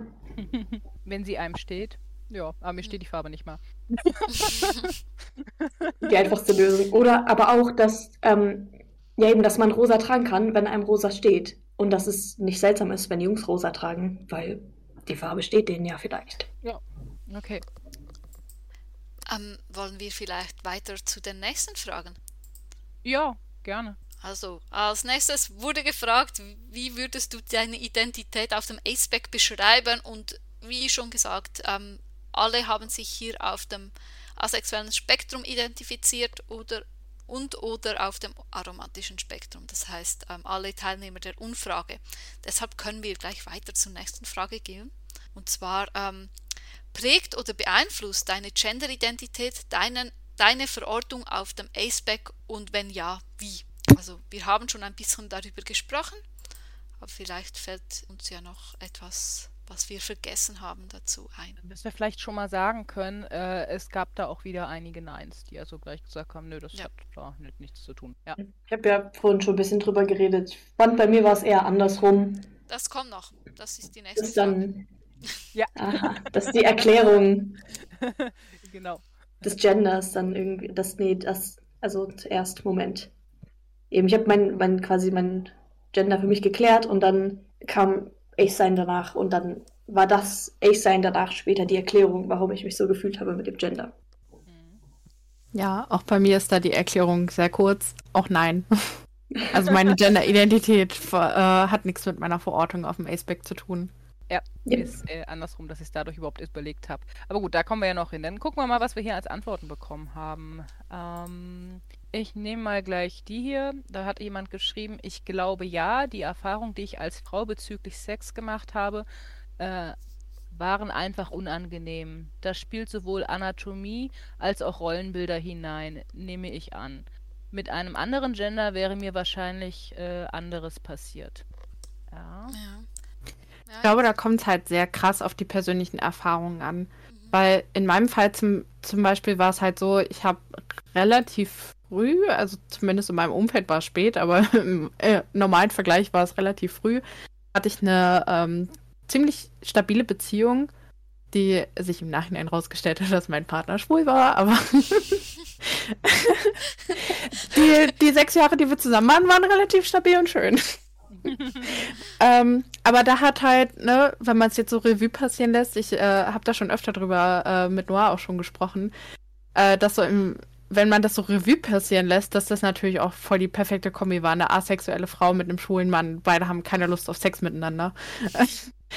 ähm, ja, als ich ihm das erzählt habe, war er nicht so happy über die Erklärung, aber gut. ähm, aber ja, ich, das hat halt super viel mit den persönlichen Erfahrungen zu tun, weil bei mir war halt in der Beziehung war Sex nie etwas, was vorausgesetzt war. Ähm, klar hat, haben wir natürlich auch miteinander irgendwie drüber gesprochen und haben versucht, das irgendwie hinzukriegen. Aber ne, wie es halt so ist, ist es meistens schiefgelaufen, wo wir dann gesagt haben, okay, das ist gerade super unangenehm für uns beide. Wir wollen hier Stopp machen und nicht weiter die Sachen fortführen. Ähm, und darum habe ich da auch gar nicht so eine, so eine Bezüge zueinander hergestellt in meinem Leben, dass ich als Frau eine bestimmte Verknüpfung mit Sex habe. Und das ist mir jetzt die letzten Wochen auch nochmal super krass aufgefallen, wie viel eigentlich Sex äh, im, im Leben von Menschen spielt, wo mir immer wieder aufgefallen ist, oh Gott, du hast ja als Frau eigentlich total super viel Verantwortung im Bezug auf Sex und Partnerschaft und ich hatte die halt in meiner Beziehung nicht und habe die auch in anderen Beziehungen nicht gehabt, weil da das Thema einfach nie aufkam. Und auch wie präsent dieses Thema Sex eigentlich ist. Weil in meinem Umfeld, es wissen fast alle mittlerweile, dass ich Ace bin. Und da wird dann nicht weiter darüber gesprochen, außer es passiert jetzt irgendwas in den Medien. Da wird natürlich auch mal ein Witz drüber gemacht oder gesagt, oh, hahaha. Ähm, aber sonst ist es halt in meinem Leben einfach überhaupt kein Thema und überhaupt nicht präsent. Und wenn ich dann in solchen Seminaren äh, mit meinen Kommilitonen in Kontakt trete und dann alle sagen, oh ja, Sex ist so eine ähm, und dann alle so rumdrucksen, wo ich mir sage, ach nee, ich will darüber überhaupt nicht sprechen, das ist so langweilig und irrelevant. Das, ne, es ist doch nur mal zwei Leute untereinander. Wen interessiert denn, was da jetzt passiert und wie und mit wem und was? Das ist doch sau langweilig. Ich mit meiner Ansicht, dass man ähm, Sex entsexualisieren sollte. Ja. Damit man da äh, normal, weil ich finde, das ist ein Thema, über das kann man sprechen. Über das kann man auch mit Kindern sprechen. Ja. Und wenn man das die ganze Zeit als so ein Tabuthema oder was ganz Geheimes oder Schlimmes oder erotisch aufgeladenes sieht, dann kann man da nicht drüber sprechen. Und es ist so viel wichtig, dass man, eigentlich ist es sehr wichtig, dass man viel mehr drüber spricht, weil es doch irgendwie ein wichtiges Thema für viele Menschen ist. Und dann kann man auch vernünftig darüber sprechen, was manche Leute interessiert und was manche Leute nicht interessiert. Skurrilerweise ähm, kann man ja, wenn es bei Tieren um Tiere geht, kann man ja darüber sprechen. Sobald es Richtung Säugetiere geht, wird es schwieriger und bei Menschen geht es dann gar nicht. Also mit Kindern meine ich. Ja, aber, aber bei mir so, schon einer, ja. hm, mir hat schon mal ein Mensch gesagt, äh, sag mal, so offen wie du über Sex reden kannst, du kannst doch gar nicht asexuell sein. Was? Du hast einen Sexwitz gemacht? Muss man erstmal den Unterschied von Keuschheit und äh, Hm. Asexualität erklären. Ja, aber ich habe auch das Gefühl, dass es für viele Menschen voll so ein, so ein Schock auf einmal, wenn man sich als asexuell geoutet hat und dann auf einmal die Person feststellt, okay, die ist ja gar nicht nicht sexuell, äh, die ist halt Mhm. asexuell, das ist aber nicht gleich mit nicht sexuell. Also das fand ich auch voll spannend, weil, ne, um auf vorhin nochmal zurückzukommen, hatte ich ja erzählt, dass ich äh, einen mittlerweile guten Freund habe, der, der bei mir auch in einem romantischen Kontext mal stand. Mit dem habe ich auch Sex-Jokes gemacht, weil er ist halt nicht asexuell. Und er hat auch immer gesagt, oh, du hast ja voll die krassen Sachen drauf. Wo ich gesagt habe, hey, ja klar, ich bin noch in einer sexualisierten Gesellschaft aufgewachsen. Das ist für mich genauso ein Thema wie für dich. Ich habe nur kein Interesse dran. Also, wenn man mich und meine beiden Ke besten Kumpels manchmal reden hören würde, da würden andere wegrennen.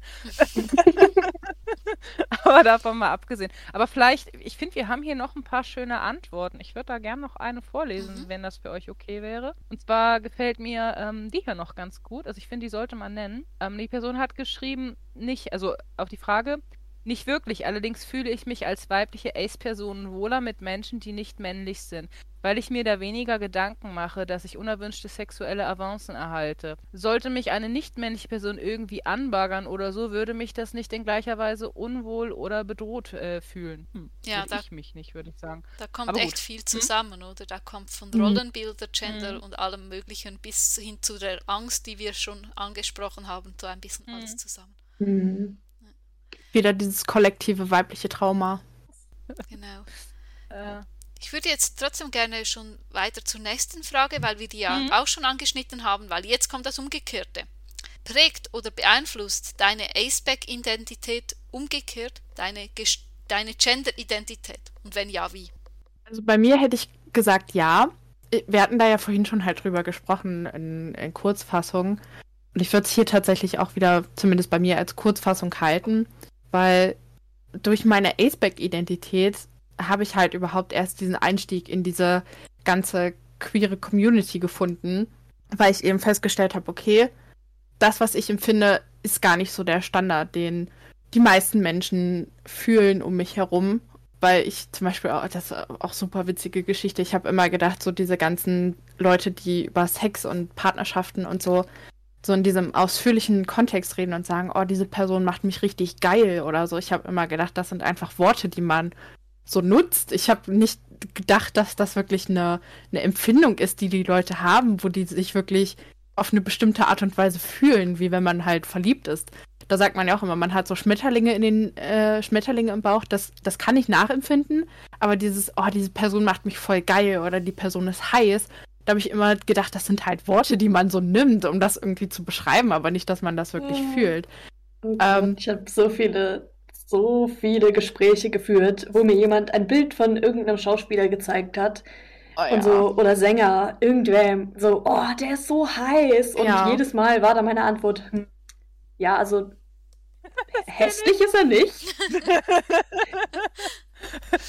das, das kenne ich. Oder auch ja, in irgendwelchen, äh, ich, ich sag mal in Anführungszeichen, Mädchenblättern dann immer so rumgezeigt wird, oh, der sieht geil aus und der ist ja toll. Und ich gucke da hin und denke, hm, Halt ein Mensch. Ja, ein Mensch. Ein Mensch mit Sixpack und er hat einen Blick wie, hasch mich, ich bin der Frühling. Ähm, ja. Ähm, mir wurde erklärt, das ist ein Schlafzimmerblick oder ein besonders sexy Blick und ich stand dann immer da und dachte, jo, das hilft mir jetzt weiter. Ich mhm. immer noch nicht. Für mich guckt der wie, naja, äh, ich, ähm, ja, nicht ganz da.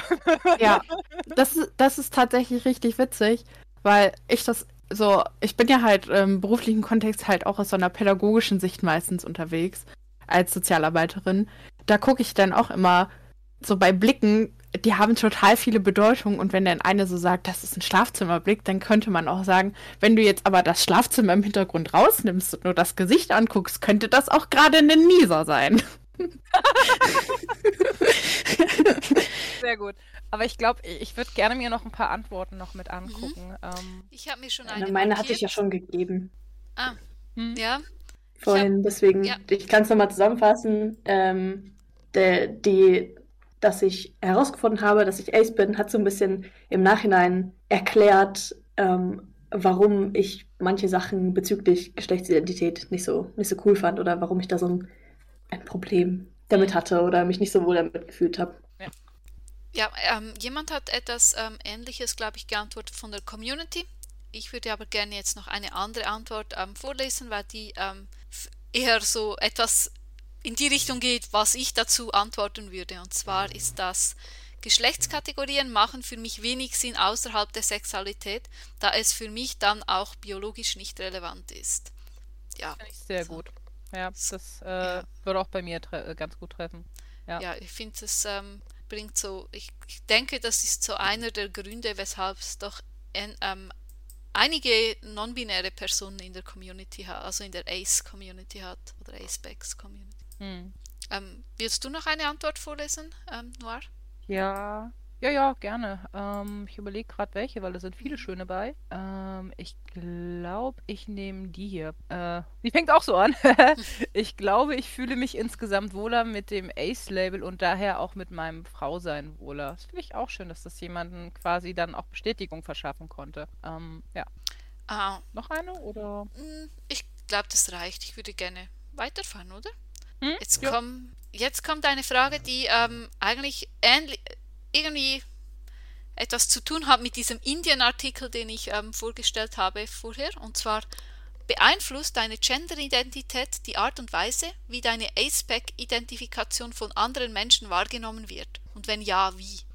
Und ihr könnt euch erinnern, beim Indien, da, da war es ja, als Frau wurde man dann verleugnet oder ja, nach der Heirat wird es besser. Und ähm, also da, diese Person, die den Artikel geschrieben hat, hat da definitiv gesagt, ja, dass ähm, also die, ähm, das wahrgenommen werden als Frau beeinflusst definitiv auch das wahrgenommen werden als Ace. Mm, ja, also bei mir würde ich auf jeden Fall sagen, dass es äh, überhaupt meine sexuelle Orientierung ähm, die nach außen strahlt, beeinflusst, was für ein Gender ich habe, weil ich so eine ganz prägnante Outing-Situation gerade im Kopf habe, wo ich mich zum ersten Mal bei einer Person geoutet habe, mit der ich vorher nicht lange befreundet war. Das war eine Kommilitonin von mir und es hat einfach im Gespräch gerade dazu irgendwie gepasst, das zu erwähnen. Und da hat sie dann auch gesagt, naja, aber du bist ja auch noch jung, ich bin 20, ähm, da war ich glaube, nee, doch, da war ich noch 19. Da hat sie auch gesagt, naja, du bist ja jetzt aber noch 19 und das kommt alles noch und du hast ja jetzt auch erst eine Beziehung und der Partner war ja jetzt auch schwul, weißt du ja jetzt im Nachhinein. Das heißt, da das zählt ja dann auch gar nicht mehr so richtig als eine richtige Partnerschaft. Und das, äh, ich habe auch nicht immer Lust auf Sex mit meinem Partner, aber manchmal macht man es halt auch einfach so und das hat damit überhaupt nichts zu tun. Ähm, was wie man da jetzt Lust drauf hat oder was man da empfindet, sondern das macht man dann halt einfach so, wo ich mir die ganze Zeit in dem Gespräch gedacht habe, Red Flag, Red Flag, Red Flag, Red Flag, geh weg hier, geh weg hier, geh weg hier. ähm, vor allem, weil sie halt auch über sich selbst und ihre Partnerschaften immer so sehr komisch spricht und immer sagt, naja, sie hat nicht immer Bock drauf, aber macht's halt. Wo ich mir auch immer denke, das klingt für mich so krass nach Vergewaltigung gerade oder nach, oh, ich weiß nicht. Ähm, aber da fand ich es halt auch super krass, äh, das so zu hören zum, zum ersten Mal so richtig. Weil ich glaube, dass mir halt als, als Frau auch gar nicht oft wirklich geglaubt wird, wenn ich gesagt werde, ich bin Ace und habe keine Lust auf Sex und Partnerschaften sind für mich mehr zweitrangig. Uh, und wenn ich da auch dann immer komme mit, ich habe keinen Kinderwunsch, dann ist ja auch immer so riesig direkt so, ach naja, du bist ja auch erst jung, du bist ja Anfang 20, das kommt alles noch. Als ich in deinem Alter war, hatte ich auch keinen Kinderwunsch. Wo ich mir denke, ja, das ist schön für dich, dass du in meinem mhm. Alter keinen Kinderwunsch hattest, aber das ist doch jetzt völlig irrelevant für mich, weil es ist meine Empfindung, die ich dir gerade ausdrücke und du kommst damit und sagst, nee, deine Empfindung ist gerade völlig irrelevant, weil du bist zu jung, um das zu verstehen. Und ich glaube, das haben ganz, ganz viele Ace-Personen, die irgendwo auf diesem Spektrum sind, dass denen nicht geglaubt wird, weil dieses Konstrukt von es gibt etwas, man versteht das auch in irgendeiner Art und Weise, wenn auch nicht immer ganz direkt. So diese sexuelle Anziehung ist für mich immer noch ein Rätsel aber man versteht halt irgendwie, andere Leute haben das. Und wenn man dann sagt, ich bin jemand, ich verstehe dieses Konstrukt irgendwie, aber ich habe das nicht und empfinde nicht so, dass dann super viele Leute in so eine Panik geraten. Ähm, Gerade auch in der queeren Community ist es mir super oft aufgefallen, dass da so eine Panik entsteht. Oh Gott, wie behandle ich denn jetzt diese Person? Weil gerade in der queeren Community fällt es mir super oft auf, gerade wenn ich auf einem CSD bin oder so, dass sehr viel sich um Sex dreht und dieser generelle Kampf sich eher darum dreht, wir können Sex haben, mit wem wir wollen, wann wir wollen, wo wir wollen, wie wir wollen und wir können die Person lieben, die wir wollen. Es gibt ja immer diese schönen Sprüche. Ähm, es ist alles egal, Hauptsache jeder findet jemanden, den er liebt, wo ich mir auch immer denke, ihr devalidiert gerade so krass die aromantische Community. Es gibt so viele Leute, die keinen Bock auf Romantik haben, die wirklich nichts damit zu tun haben wollen. Und die werden so kategorisch in so vielen queeren Einrichtungen ausgeschlossen, weil gesagt wird, es, hier geht es gerade darum, um safer Sex zu lernen, um sich auszutauschen, wie man in der queeren Community sich irgendwie einfindet, äh, wie man den Zugang zu bestimmten Sexsachen kriegt oder wie man halt seine romantische Orientierung äußert, aber es ist halt nicht für alle Leute relevant und ich glaube, das hat sehr viel mit dem Gender zu tun. Weil ich glaube, gerade bei Männern ist es eher so, dass die dazu befür äh, also be ermutigt werden, ähm, wirklich sexuell aktiv zu sein und gesagt wird, ja, okay, du bist jetzt halt schwul oder du bist pan, du bist poly, was weiß ich, aber du hast halt Sex und das ist cool und wir bieten dir hier xxxx Angebote, um das zu unterstützen.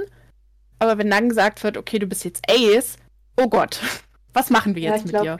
Bei, bei Männern ist das immer so eine, so eine Sache, deswegen ist es, glaube ich, nochmal ein bisschen schwieriger für ähm, Männer, die sich halt auf dem asexuellen Spektrum einordnen, dass dann Leute sofort denken, oh mein Gott, irgendwas, der ist krank, ja. da stimmt was nicht. Denen wird die der ist, das gibt's doch gar nicht.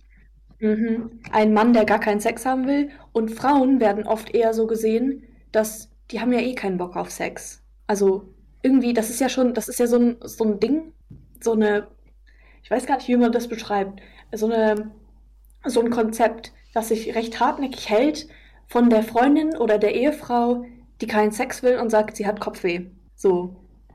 Und irgendwie das oder dass die Frau nicht so auf Bock hat. Und in der Realität ist das natürlich auch nicht so. Da gibt es das Problem für manche Leute auch genau andersrum, dass dann der Mann keinen Bock hat oder dass beide sehr viel Bock haben oder beide haben gar keinen Bock, keine Ahnung. Aber ähm, als Ace-Person kriegt man dann immer so, ja, erstmal die Leute, die es vielleicht auch gar nicht böse meinen, das habe ich auch von meinem Cousin schon gehört. Der hat dann doch mal nachgefragt und ich meinte so, nee, ich habe eigentlich gar nicht so großes Interesse. Und meinte so, ach naja, vielleicht kommt ja doch irgendjemand. Und ich meine so, naja, eigentlich weißt du, dass es eigentlich total das nervige, die nerv eine total nervige Aussage ist, die man ständig zu hören kriegt. Und er meinte so, ach so, naja, ich meinte das gar nicht so. Ich meinte nur, wenn irgendwas passiert, dann passiert es. Und ich meinte so, ja, das ist auch meine Ansicht. Aber diese, genau diese Phrase kriegt man ständig zu hören, weil Leute einem nicht glauben, dass man, dass man jetzt sagt, okay, das ist nichts für mich gerade.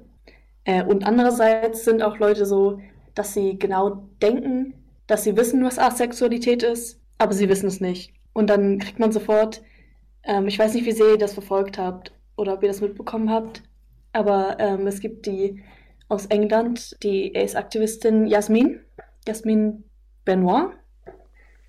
Ähm, und sie ist Unterwäschemodel. Und das nervt Leute.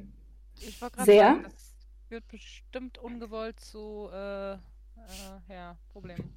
Ja, sie ist schwarz, sie ist eine Frau, sie ist Unterwäschemodel und Leute verstehen nicht, wie sie asexuell sein kann, warum sie sich sexy kleidet, wenn sie gar keinen Sex haben will. Ja. Das hatten wir auch schon angeschnitten, dass Keuschheit oder sowas alles gar nichts damit zu tun hat, ob man ein Ace ist oder nicht. Ja, und Ja, nicht jeder, Da spielt auch wieder voll viel die. Hm?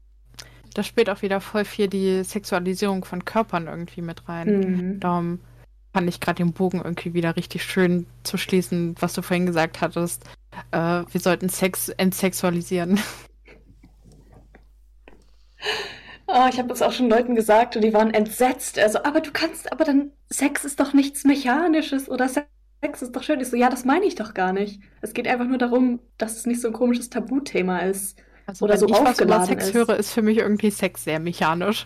Es geht um rein raus, irgendwas dahin, dahin. Also für so mich klingt das wie Maschinen. Mhm. Es gibt so ein Musikvideo, wo ein Mädchen Leute in einem Club als Skelette sieht und dann öffnet sie quasi so eine Toilettentür und dann sind halt zwei Skelette, die so die mechanischen Bewegungen machen. Und das war für mich sehr lange irgendwie ein sehr, eine sehr gute Repräsentation für, wie man über Sex nachdenkt, wenn man gar nicht sexuell interessiert unbedingt daran ist. Ich muss sagen, ich habe ein bisschen anderes Bild. Es liegt aber daran, ich habe zwar sehr, sehr viele Alu-Freunde im, äh, im Freundeskreis, aber äh, da wir alle sehr offen kommunizieren können, ähm, finde ich das ganz interessant. Ich habe so eher das Gefühl, und das kann man vielleicht auch in unserer Folge zu äh, Asexualität und sexueller Anziehung, also wir hatten ja mal eine da gemacht, äh, so ein bisschen mit reinhören, dass das eher so, ich fand das interessant. Katze war da unsere äh, äh, Gastperson und Katze hatte erzählt, dass das so das i-Tüpfelchen ist, der, ich sag mal, des sensuellen Beisammenseins, nenne ich das mal. Dass das einfach nur so, so, so für Katze so ein Sahnehäubchen oben drauf war. Also, dass es eher als was Sensuelles, sich stark verbunden fühlen, äh, wahrgenommen wird. Äh, und es ja nicht mal unbedingt. äh, Wir sprechen ja jetzt in, hier gefühlt eher von dem, ich sag mal, Sex männlich gelesene Person, weiblich gelesene Person. Aber es gibt ja auch noch äh, männlich-männlich gelesene Person, weiblich-weiblich gelesene Person und was nicht noch alles für Varianten. Ähm, ja, das ist natürlich mechanisch, aber diese Mechanik löst ja irgendwelche angenehmen Gefühle aus und deswegen würde ich das gar nicht so gerne so runterbrechen. Es war ja auch nur so, Hm. ich denke gar nicht mehr dr danach drüber so, aber es war halt so ein, ein Bild, was etwas repräsentiert hat, als ich das gesehen habe. Ja, aber wenn man es Damals. sucht, passt das Bild vielleicht sogar so ein Ja. bisschen. Ich glaube generell, dass Sex so eine Sache ist, die man auch wie vieles im menschlichen Wesen nicht einfach beschreiben oder definieren kann, weil es für jede Person halt total anders ist. Selbst wenn du fragst, wie fühlt sich denn ein Orgasmus an? Tausend Leute sagen dir tausend und fünf verschiedene Meinungen dazu. Ähm, darum, ja, gebe ich dir auf jeden Fall recht. Man kann das nicht sagen, okay, das ist jetzt gerade ein mechanischer Akt und nur das ist der mechanische Akt. Weil ich glaube, es kommt halt immer drauf an, auf Situation, Uhrzeit, Personen, die involviert sind, Luftqualität, was weiß ich. Das ist ja auch relativ einfach. Ich versuche da auch so ein bisschen gegen anzugehen, aber man rutscht da so einfach rein, auch in generell in, in allen Räumen, die für eine bestimmte Art Leute oder mit einem bestimmten Thema besteht, in, sei es jetzt Queer Spaces oder A-Spaces, man, man rutscht so schnell in so einen äh, Haha, wir alle mögen keinen Sex-Gedanke, der gar nicht stimmt. Und Leute haben ja sehr viele verschiedene Meinungen zu Sex an sich, auch ähm, besonders in, auf dem asexuellen Spektrum, weil ja hauptsächlich der, also es gibt ja Leute, die sagen, okay, ich habe keine sexuelle Anziehung. Und es gibt andere Leute, die sagen, okay, ich benutze die Bezeichnung Ace gerne für mich, ähm, weil ich an Sex selbst kein Interesse habe. Ähm, und dann gibt es halt auch total verschiedene Erfahrungen und für jede Person ist das anders und man rutscht halt schnell in solche Witze rein oder dass man so sehr, sehr verallgemeinerte Aussagen trifft oder das so runterbricht, obwohl es selbst gar nicht so empfindet teilweise. Hm, ich würde gerne mal wieder auf die Frage noch zurückkommen, weil ich finde, wir haben ja auch ein paar schöne äh, Antworten. Ich finde allerdings, dass wir die Antworten schon ziemlich hatten, oder? Ja, ja, ja also so was, ja? was da Tina und Sophie gesagt haben, hat so zusammengefasst, oder? Also fand ich. Doch, ja, du hast, du hast so, recht, ja, doch. So alles abgedeckt. Eigentlich können wir da überall einen Haken dran machen, ja. Okay, ich glaube, dann brauchen wir jetzt hier gar keine Antworten weiter vorlesen. Ähm, gucken wir mal zur nächsten äh, mhm. Frage. Und zwar steht da, beeinflusst umgekehrt deine Aceback-Identität die Art und Weise, wie dein Gender von anderen Menschen wahrgenommen wird? Und wenn ja, wie? Ja, also ich glaube, dass ich von vielen in meinem Umfeld durch meine Aceback-Identität männlicher wahrgenommen werde. Ähm, weil ich halt in so einer in so einem Umfeld bin, in dem Sex zwischen, also Sex bei Frauen ähm, eine voll normale und voll gute Sache ist und eher so Sex unter Männern, also Männern mit Männern, aber auch generell halt die männliche Sicht äh, auf äh, Cis-Sex äh, oder Heterosex heißt es, glaube ich, ja, genau.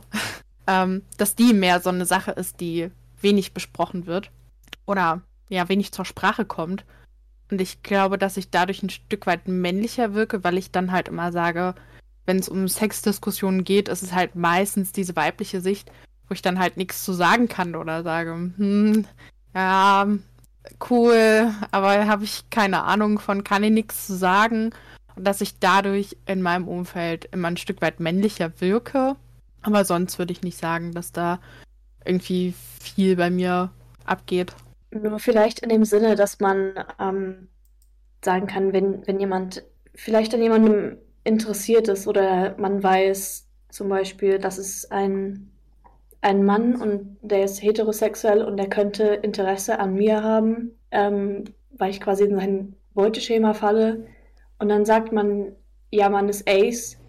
Und das nimmt das so ein bisschen, nimmt es so ein bisschen raus, weil ähm, man macht sich plötzlich nicht mehr verfügbar und zählt dann vielleicht nicht mehr in, in dem Kopf von dieser Person als Frau oder vielleicht, ja, weil man nicht mehr so wie alle anderen, alle anderen, in Anführungszeichen, Frauen ist. Hm. Das schreibt ja auch eine Person, die hat im Prinzip das, was ihr gesagt habt, geschrieben. Ich, äh, hier steht, äh, ich glaube, äh, bei manchen werde ich durch, äh, äh, dadurch eher als Mensch und weniger als Frau und potenzielle Partnerin wahrgenommen. Das heißt, mein Gender tritt mehr in den Hintergrund. Also im Prinzip das, was ihr auch gesagt habt. Ja. Aber ich, wenn ich mir jetzt die Antworten angucke, das ist eigentlich alles, äh, alle mehr oder weniger in die Richtung, äh, also viele sind mehr in die Richtung, äh, dass sie nicht mehr als typische Frau wahrgenommen werden. Eine Ausnahme ist hier noch diese. Ebenfalls nicht. Gender wird ja häufig vor allem über äh, Gender Expression wahrgenommen und die ist vermutlich auch eher weiblich. Jedoch zum Beispiel klamottentechnisch auch von Tag zu Tag verschieden. Mal Hoodie, mal Figur betont. etc falls das gemeint ist. ja, ich habe auch nicht so das Gefühl, dass es dann wirklich beeinflusst, wie das Gender wahrgenommen wird. Das ist nur so ein bisschen, man kann es so ein bisschen als Ausknopf benutzen für manche Leute. ähm, es fühlt sich fast ein bisschen an, als ob Gender generell nur so eine Schublade ist, in die du halt reingesteckt wirst, um zu kategorisieren, bist du gerade ein potenzieller Partner für mich oder nicht. Und ich ja. glaube, dadurch, dass man ja sich halt nicht. aus dieser kompletten Partner Kategorie erstmal rausnimmt. Ich meine, das heißt natürlich nicht, dass du als Aspect-Person kein potenzieller Partner mehr bist. Das äh, mhm. ist aber, glaube ich, in diesem ersten Moment, wenn das eine, eine Alu-Person hört, erstmal so, okay, kein Partner, Geschlecht egal gerade. Ja, ich glaube, das ist so ein bisschen, es beeinflusst nicht direkt das Geschlecht, aber das ist so eine Situation, wo das Geschlecht irgendwie wichtig sein kann oder doch eine Rolle spielt für viele Personen. Und dann in halt diesem bestimmten Fall, ähm, dass sich das dann auswirkt, auch wenn, wenn es eigentlich, also eigentlich beeinflusst ist, die Warnung der anderen Person auf dein Gender nicht, aber es beeinflusst die Sicht dieser Person auf dein Gender in diesem Kontext, weil noch andere Sachen mit deinem Gender mitschwingen, die du vielleicht gar nicht so auf dem Schirm hast oder die dir gar nicht so wichtig sind oder die du gar nicht magst, aber für viele andere Leute gesehen werden. Ja, gerade auch in diesem Kontext mit Mimik, Gestik, wie interpretiere ich was? Und ich glaube, wenn man halt als Aspect-Person geoutet ist, nehmen Menschen die viel weniger wichtig und interpretieren, oh, interpretieren vielleicht andere Sachen in das, was du tust, sagst, wie du dich gibst. Und nehmen da vielleicht auch weniger Bedeutung rein, weil zum Beispiel, wenn ich mich jetzt mal schöner anziehe oder ein bestimmtes Parfum auflege, äh, denken vielleicht manche Menschen auch. Oder zum Beispiel, was bei mir super markant ist, ich spiele super oft, wenn ich meine Haare offen habe mit meinen Haaren. Und wir hatten in der Realschule damals mal so ein, äh, irgendwo in Deutsch war das, glaube ich, wo wir einen Text drüber gelesen haben, dass wenn Frauen flirten, dass sie oft mit ihren Haaren spielen und dann ganz verliebt in die Gegend gucken. Und ich spiele halt mit meinen Haaren und gucke durch die Gegend, weil mir halt langweilig ist. Ähm, bei mir und, ist Unsicherheit. ja, manchmal, manchmal ist es auch Unsicherheit, aber meistens, zumindest in der Schule, war es halt bei mir aus Langeweile. Äh, und da hat mich mein äh, Partner damals auch angesprochen und hat gesagt, warum machst denn du das immer? Da denke ich jetzt, du flirtest da mit einem, wo ich sage, hä? Ich gucke doch nur durch die Gegend. Was willst du von mir? Ähm, und ich glaube, wenn du da halt als Aceback-Person geoutet bist, dass dann solche, solche Klischees vielleicht weniger ernst genommen werden, wo eher gesagt wird, naja, okay, die Person ist ja jetzt Aceback, das macht die wahrscheinlich einfach aus Gewohnheit oder so. Und versucht jetzt nicht wirklich irgendwie zu flirten. Weil ich habe auch super oft das Gefühl, dass einem als Aceback-Person diese Fähigkeit abgesprochen wird, du kannst flirten oder du kannst in irgendeiner Art und Weise eine romantische Beziehung anhauchen. Was ja überhaupt nicht stimmt, aber ich glaube, das ist in den Köpfen von sehr vielen Leuten noch so. Dieses Klischee, ja, du hast ja überhaupt kein Interesse daran, überhaupt irgendeine Partnerschaft aufzubauen. Warum solltest du denn also da Versuchungen in Richtung machen? Also es sind in dem Fall wohl alle Asexuellen gleich automatisch aromantisch? Na danke. Zumindest so im Klischee der Köpfe, aber das ist ja auch voll oft so. Wenn man sich mal auf Social Media umschaut, so diese ganzen Infoposts zu Asexualität, steht ja immer drin, Asexualität ist nicht gleich Aromantik, wo ich mir auch denke, warum muss denn Aromantik überhaupt ja. immer im Kontext von Asexualität genannt werden?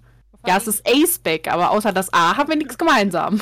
Aber und umgekehrt ist ja auch gemein, die armen äh, Alo-Aros, wenn man denen dann abspricht, dass die vielleicht mal Lust auf einen Trip, nenne ich es mal, hätten. Also ich meine ja. jetzt in sexueller Hinsicht, bitte nicht falsch verstehen. Ähm, ja.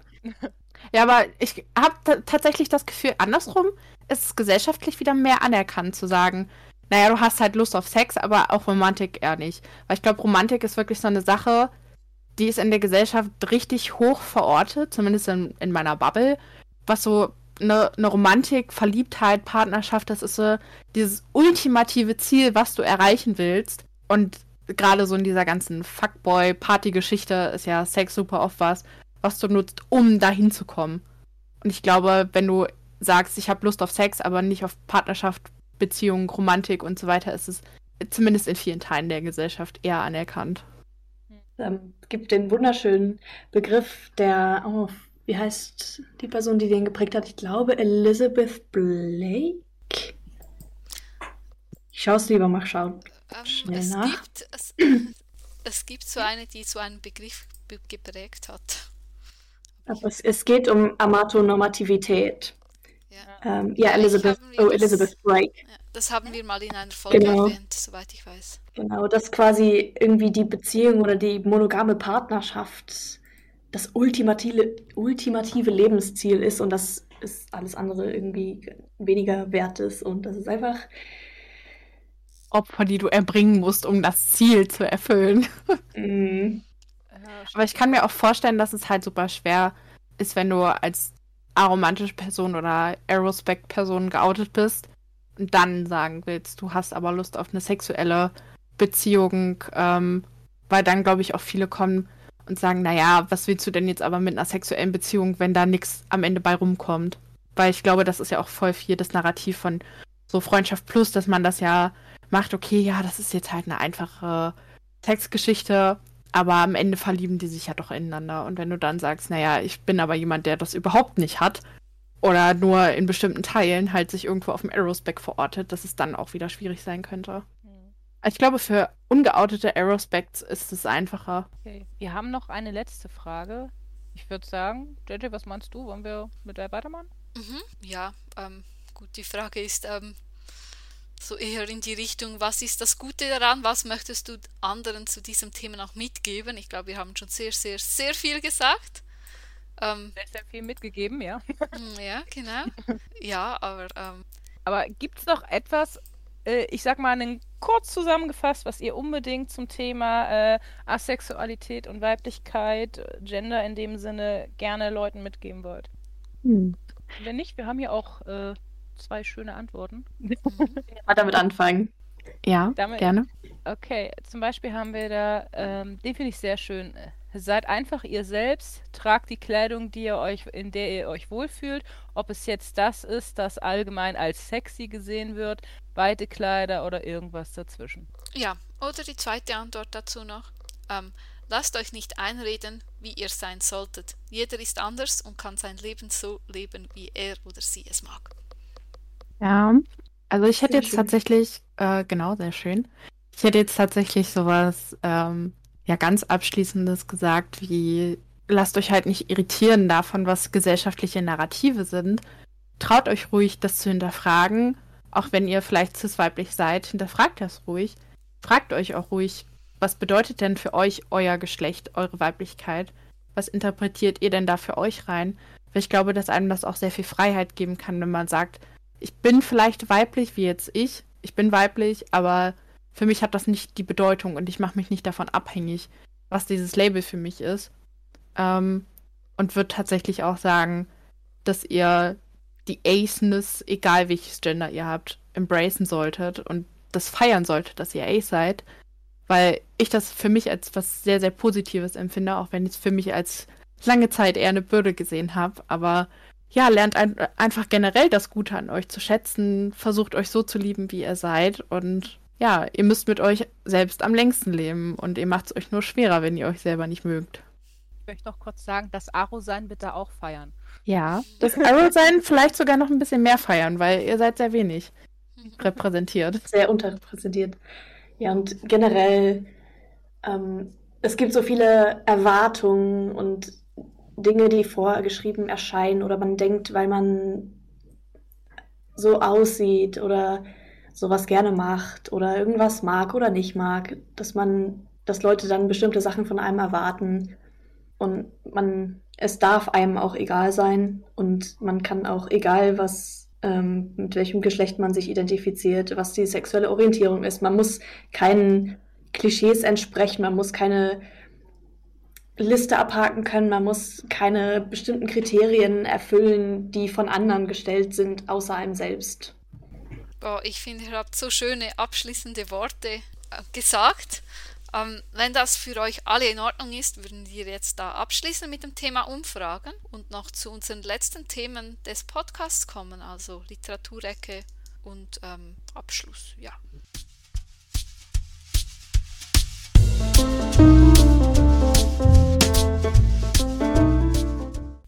Kommen wir zu unserer Rubrik der Lexikon-Ecke. Diesmal haben wir uns äh, zwei Wörter rausgesucht, ähm, die wir euch gerne ein bisschen näher bringen würden. Und zwar ist das Butch und Tomboy.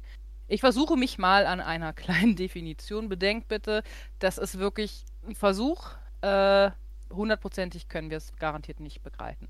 Und zwar beginne ich mit dem äh, Begriff Butch. Butch bezeichnet quasi eine, tendenziell eine maskuline Gesch ähm, Geschlechtspräsentation oder auch Identität, insbesondere bei lesbischen oder eben queeren Frauen, also weiblich gelesenen Personen in dem Fall. Äh, Butch kann aber auch eine nicht-binäre oder maskuline Transidentität bezeichnen. Und der zweite Begriff, Tomboy, ähm, meint besonders eben äh, auf Kinder und Jugendliche, äh, auch selten Erwachsene, äh, die bei der Geburt weiblich gelesen wurden, ähm, also dem das weibliche Geschlecht zugewiesen worden meint eben, dass die, diese sich insbesondere in ihrem Verhalten, aber auch in ihrer Geschlechterpräsentation eher, was die Gesellschaft als männlich liest, geben und so traditionelle Geschlechternormen aus dem Gleichgewicht bringen. Also man kann auch sagen, dass sich diese beiden Begriffe Butch und äh, Tomboy ein wenig überschneiden.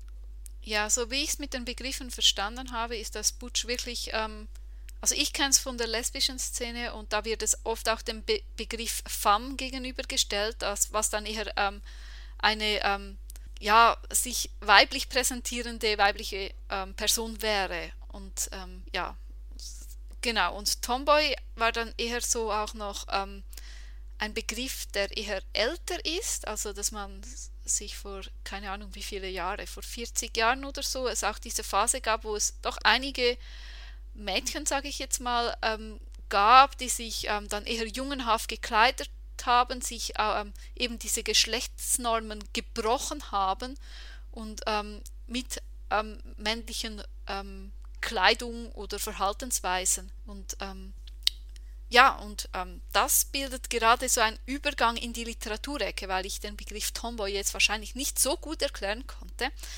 haben wir aus haben wir als Literatur ähm, eigentlich sozusagen fast zwei Empfehlungen.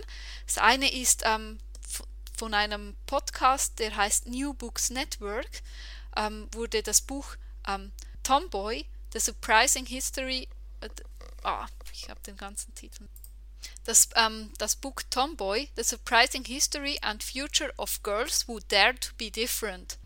Das war ähm, das der Titel des Buches und in diesem Podcast wird spricht die Autorin Lisa Celine Davis über, ähm, über dieses Buch und gen generell über solche Geschlechterfragen. Und ich finde ich find den Podcast echt, also die Folge echt super, weil sie spricht oder sie sprechen über Genderidentität und Unterschiede, wie, ähm, wie, ähm, wie Leute das verschieden auffassen, wie Leute denken, es ist von der Gesellschaft kreiert, andere denken wieder anders darüber, dann ähm, dass es früher das mit der Bettwäsche nicht gab, also Bettwäsche, das hört sich so an, da, sie sprach darüber, dass heute sogar, wenn man Bettwäsche ausliest, man aussuchen muss, ähm, möchte man jetzt Jungenbettwäsche oder Mädchenbettwäsche und dass je nachdem verschiedene Motive hatte. Und zu ihrer Jugend gab es das noch nicht mal. Und sie spricht auch darüber, ähm, dass, dass ähm, wie das sich entwickelt hat mit der Zeit, dass sie das gemerkt hat, als sie selbst Kinder hat, diese Fragen, die es früher gar nicht gab. Ähm, dann eben über dies, wie das sich geändert hat, dieser, ja, also ich, ich nenne es mal auf Englisch. She highlights the forces that have shifted what we think of as masculine and feminine delving into everything from clothing to psychology, history to neuroscience, and the connection bet between Tomboyism, Gender Identity and Sexuality. Und ich finde, dieser Satz fasst es wirklich zusammen. Also sie, sie, sie ähm, hebt hervor, die Kräfte, wie die Kräfte sich geändert haben zwischen ähm, Maskulin und Fem Maskulinität und Femininität, ähm, und zwar über ähm, einhergehend über alles, von Kleidung zur Psychologie, zur Geschichte, ähm, zu ähm, Neurowissenschaft und auch die Verbindung zwischen eben diesem Tomboyism und, und, der Geschlechtsidentität oder auch der Sexualität. Und in diesem Podcast spricht sie auch schon sehr viel über das alles und es ist, ähm, ist auch nicht möglich, in zwei Minuten da alles zu erklären, aber ich kann es einfach nur empfehlen. Es ist echt echt interessant und ich finde, obwohl sie selbst sagt, dass, es, dass sie es nicht allumfassend sagt, macht sie es schon, doch schon sehr, sehr umfassend. So, und wir sind schon wieder fast am Ende unserer Folge und ähm, um hier ähm, noch das etwas runder abzuschließen, möchte ich euch fragen, was nehmt ihr alles aus dieser Folge mit? Also ich habe auf jeden Fall mitgenommen, dass es super, super schön war, mal so in einem Podcast-Format seine Überzeugungen und Identitäten so ein bisschen zu hinterfragen und sich auch auszutauschen drüber und zu merken, okay, man hat das jetzt irgendwie vor lange für sich so überdacht und ist vielleicht zu seinem Schluss gekommen, ähm, aber wirklich darüber zu sprechen, auch in Bezug aufs Aceback, weil ich glaube, das ist halt generell super selten, dass man sein Gender hinterfragt und dann wirklich das auf das Aceback nochmal bezieht und guckt, gibt es da eine Verbindung und wenn ja, wie ist die? Das fand ich irgendwie super schön und ich glaube, dass für mich das irgendwie sehr befreiend irgendwie mal war, drüber so wirklich nachzudenken, was hat denn das jetzt eigentlich miteinander zu tun? Gibt es da überhaupt eine Verbindung für mich? Und dann halt festzustellen, ich bin gar nicht alleine mit meinem Gedankengut, was ich so habe. Ja, ich finde, das ist auch immer eine sehr schöne Erfahrung, mit Leuten über irgendwas zu reden, wo man dachte, man ist so alleine damit. Und dann geht es anderen Leuten auch genauso. Ich fand besonders interessant zu hören, was auch so andere Leute auf die Fragen geantwortet haben und wie, wie teilweise, wie sehr man das dann nachvollziehen kann, weil es für einen persönlich selbst ähm, eine Erfahrung ist, die man auch so macht.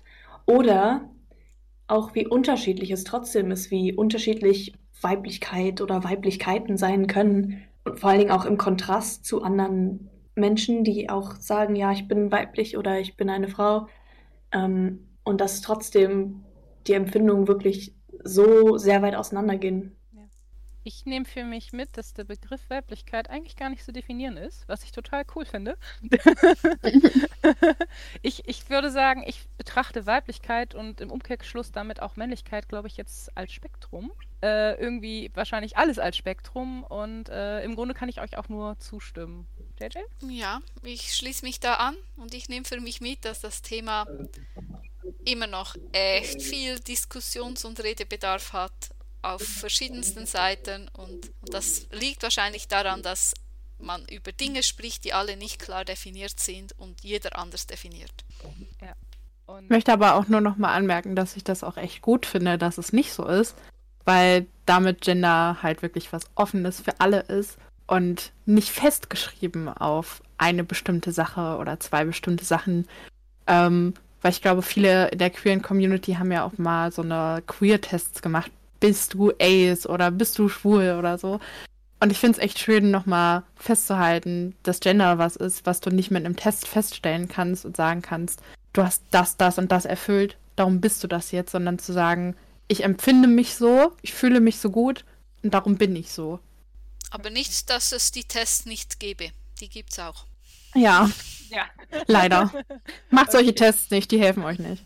Nein, das glaube ich, das, das bringt nicht viel. Okay, dann äh, denke ich, äh, bedanken wir uns recht herzlich, dass ihr daran teilgenommen habt und dieses Gespräch so beflügelt habt. Und, ja, war echt schön. Und natürlich auch bei allen, die äh, an der Umfrage teilgenommen haben. Danke, dass wir so viele schöne, zahlreiche Antworten bekommen haben. Und seht es uns bitte nach, dass wir wieder mal nicht alle lesen konnten. Also gelesen haben wir sie, nicht vorlesen konnten, sagen wir es mal so. ja. ja. Ja, danke für die Einladung. Es war eine sehr interessante Erfahrung, in einem Podcast zu sein. Vielleicht ja. höre ich mal eine ganze Podcast-Folge. ja, ich freue mich auch, dass ich hier mal Gast sein durfte. Ich höre zwar fast alle Folgen, aber es ist nochmal ganz anders, was aufzunehmen. ja. Okay. Ja, vielen Dann Dank euch, euch beide. Ja, vielen Dank. Grüße ja. an alle, die das dann nachher irgendwann hören. Ja, Grüße an meine Freunde. Grüße meine Mama, hallo, ich bin im Fernsehen. nee, ich bin leider doch nicht. Ich bin im Radio. so ähnlich. Okay. Ja. Und damit sind wir jetzt am Ende der Folge angelangt. Zum Abschluss möchte ich euch gerne noch sagen, wer hier eigentlich alles an der Folge beteiligt war äh, neben uns versteht sich und unseren zwei wunderbaren GästInnen. Ähm, das war Finn, Getz, die haben uns bei der Vorbereitung geholfen und Gilman macht heute den Schnitt für die Folge. Ähm, ein kleiner Ausblick auf die nächste Folge. Ich habe ja schon am Anfang so ein bisschen geteasert, dass wir mehrere Gender-Folgen machen und zwar die nächste Folge, die Folge 11, äh, wird Aceback und Männlichkeit sein wird also sich dann mit, wenn man von diesen zwei Gendern, die uns ja die Welt immer so schön vorgibt, ausgeht, eben die andere Seite sein. Aber ich sag euch gleich, das ist noch nicht die letzte. Folge dazu. Ja, sehr schön gesagt. Okay. Ja. Okay, und ich würde euch gerne aufrufen, gebt uns Rückmeldung, äh, nehmt es als Diskussionsgrundlage, tretet mit uns in den Dialog, bewertet uns, nennt uns, verbreitet den Podcast weiter und äh, ja, ich glaube, dazu sind Gen auch unsere Kontaktmöglichkeiten ganz wichtig. Genau, weil ihr findet uns eigentlich überall. Und zwar findet ihr uns auf unserer Homepage, also inspektren.eu. Dann findet ihr uns auf Instagram, Facebook, Twitter und natürlich auf dem ASPEC German Server. Und wir haben auch eine E-Mail, inspektoren.gmx.net. Da, da könnt ihr uns schreiben und wir werden auch antworten oder, oder, die, oder die Kommentare berücksichtigen und so viel Kritik versuchen umzusetzen, wie geht. Ja, dazu sind wir, dabei sind wir jetzt am Ende unserer Folge. Ja, ähm, und wir machen uns dann auch gleich an die Vorbereitung einer weiteren Folge, nicht? ja, genau. Aber ja. Ich glaube, für heute reicht's. ja, es war echt schön, jetzt mit zwei Gästen so zu sprechen. Ähm, ja, und ja. ich freue mich schon auf die nächste Folge. Damit möchte ich mich gerne verabschieden. Also, tschüss zusammen. Ja, ciao.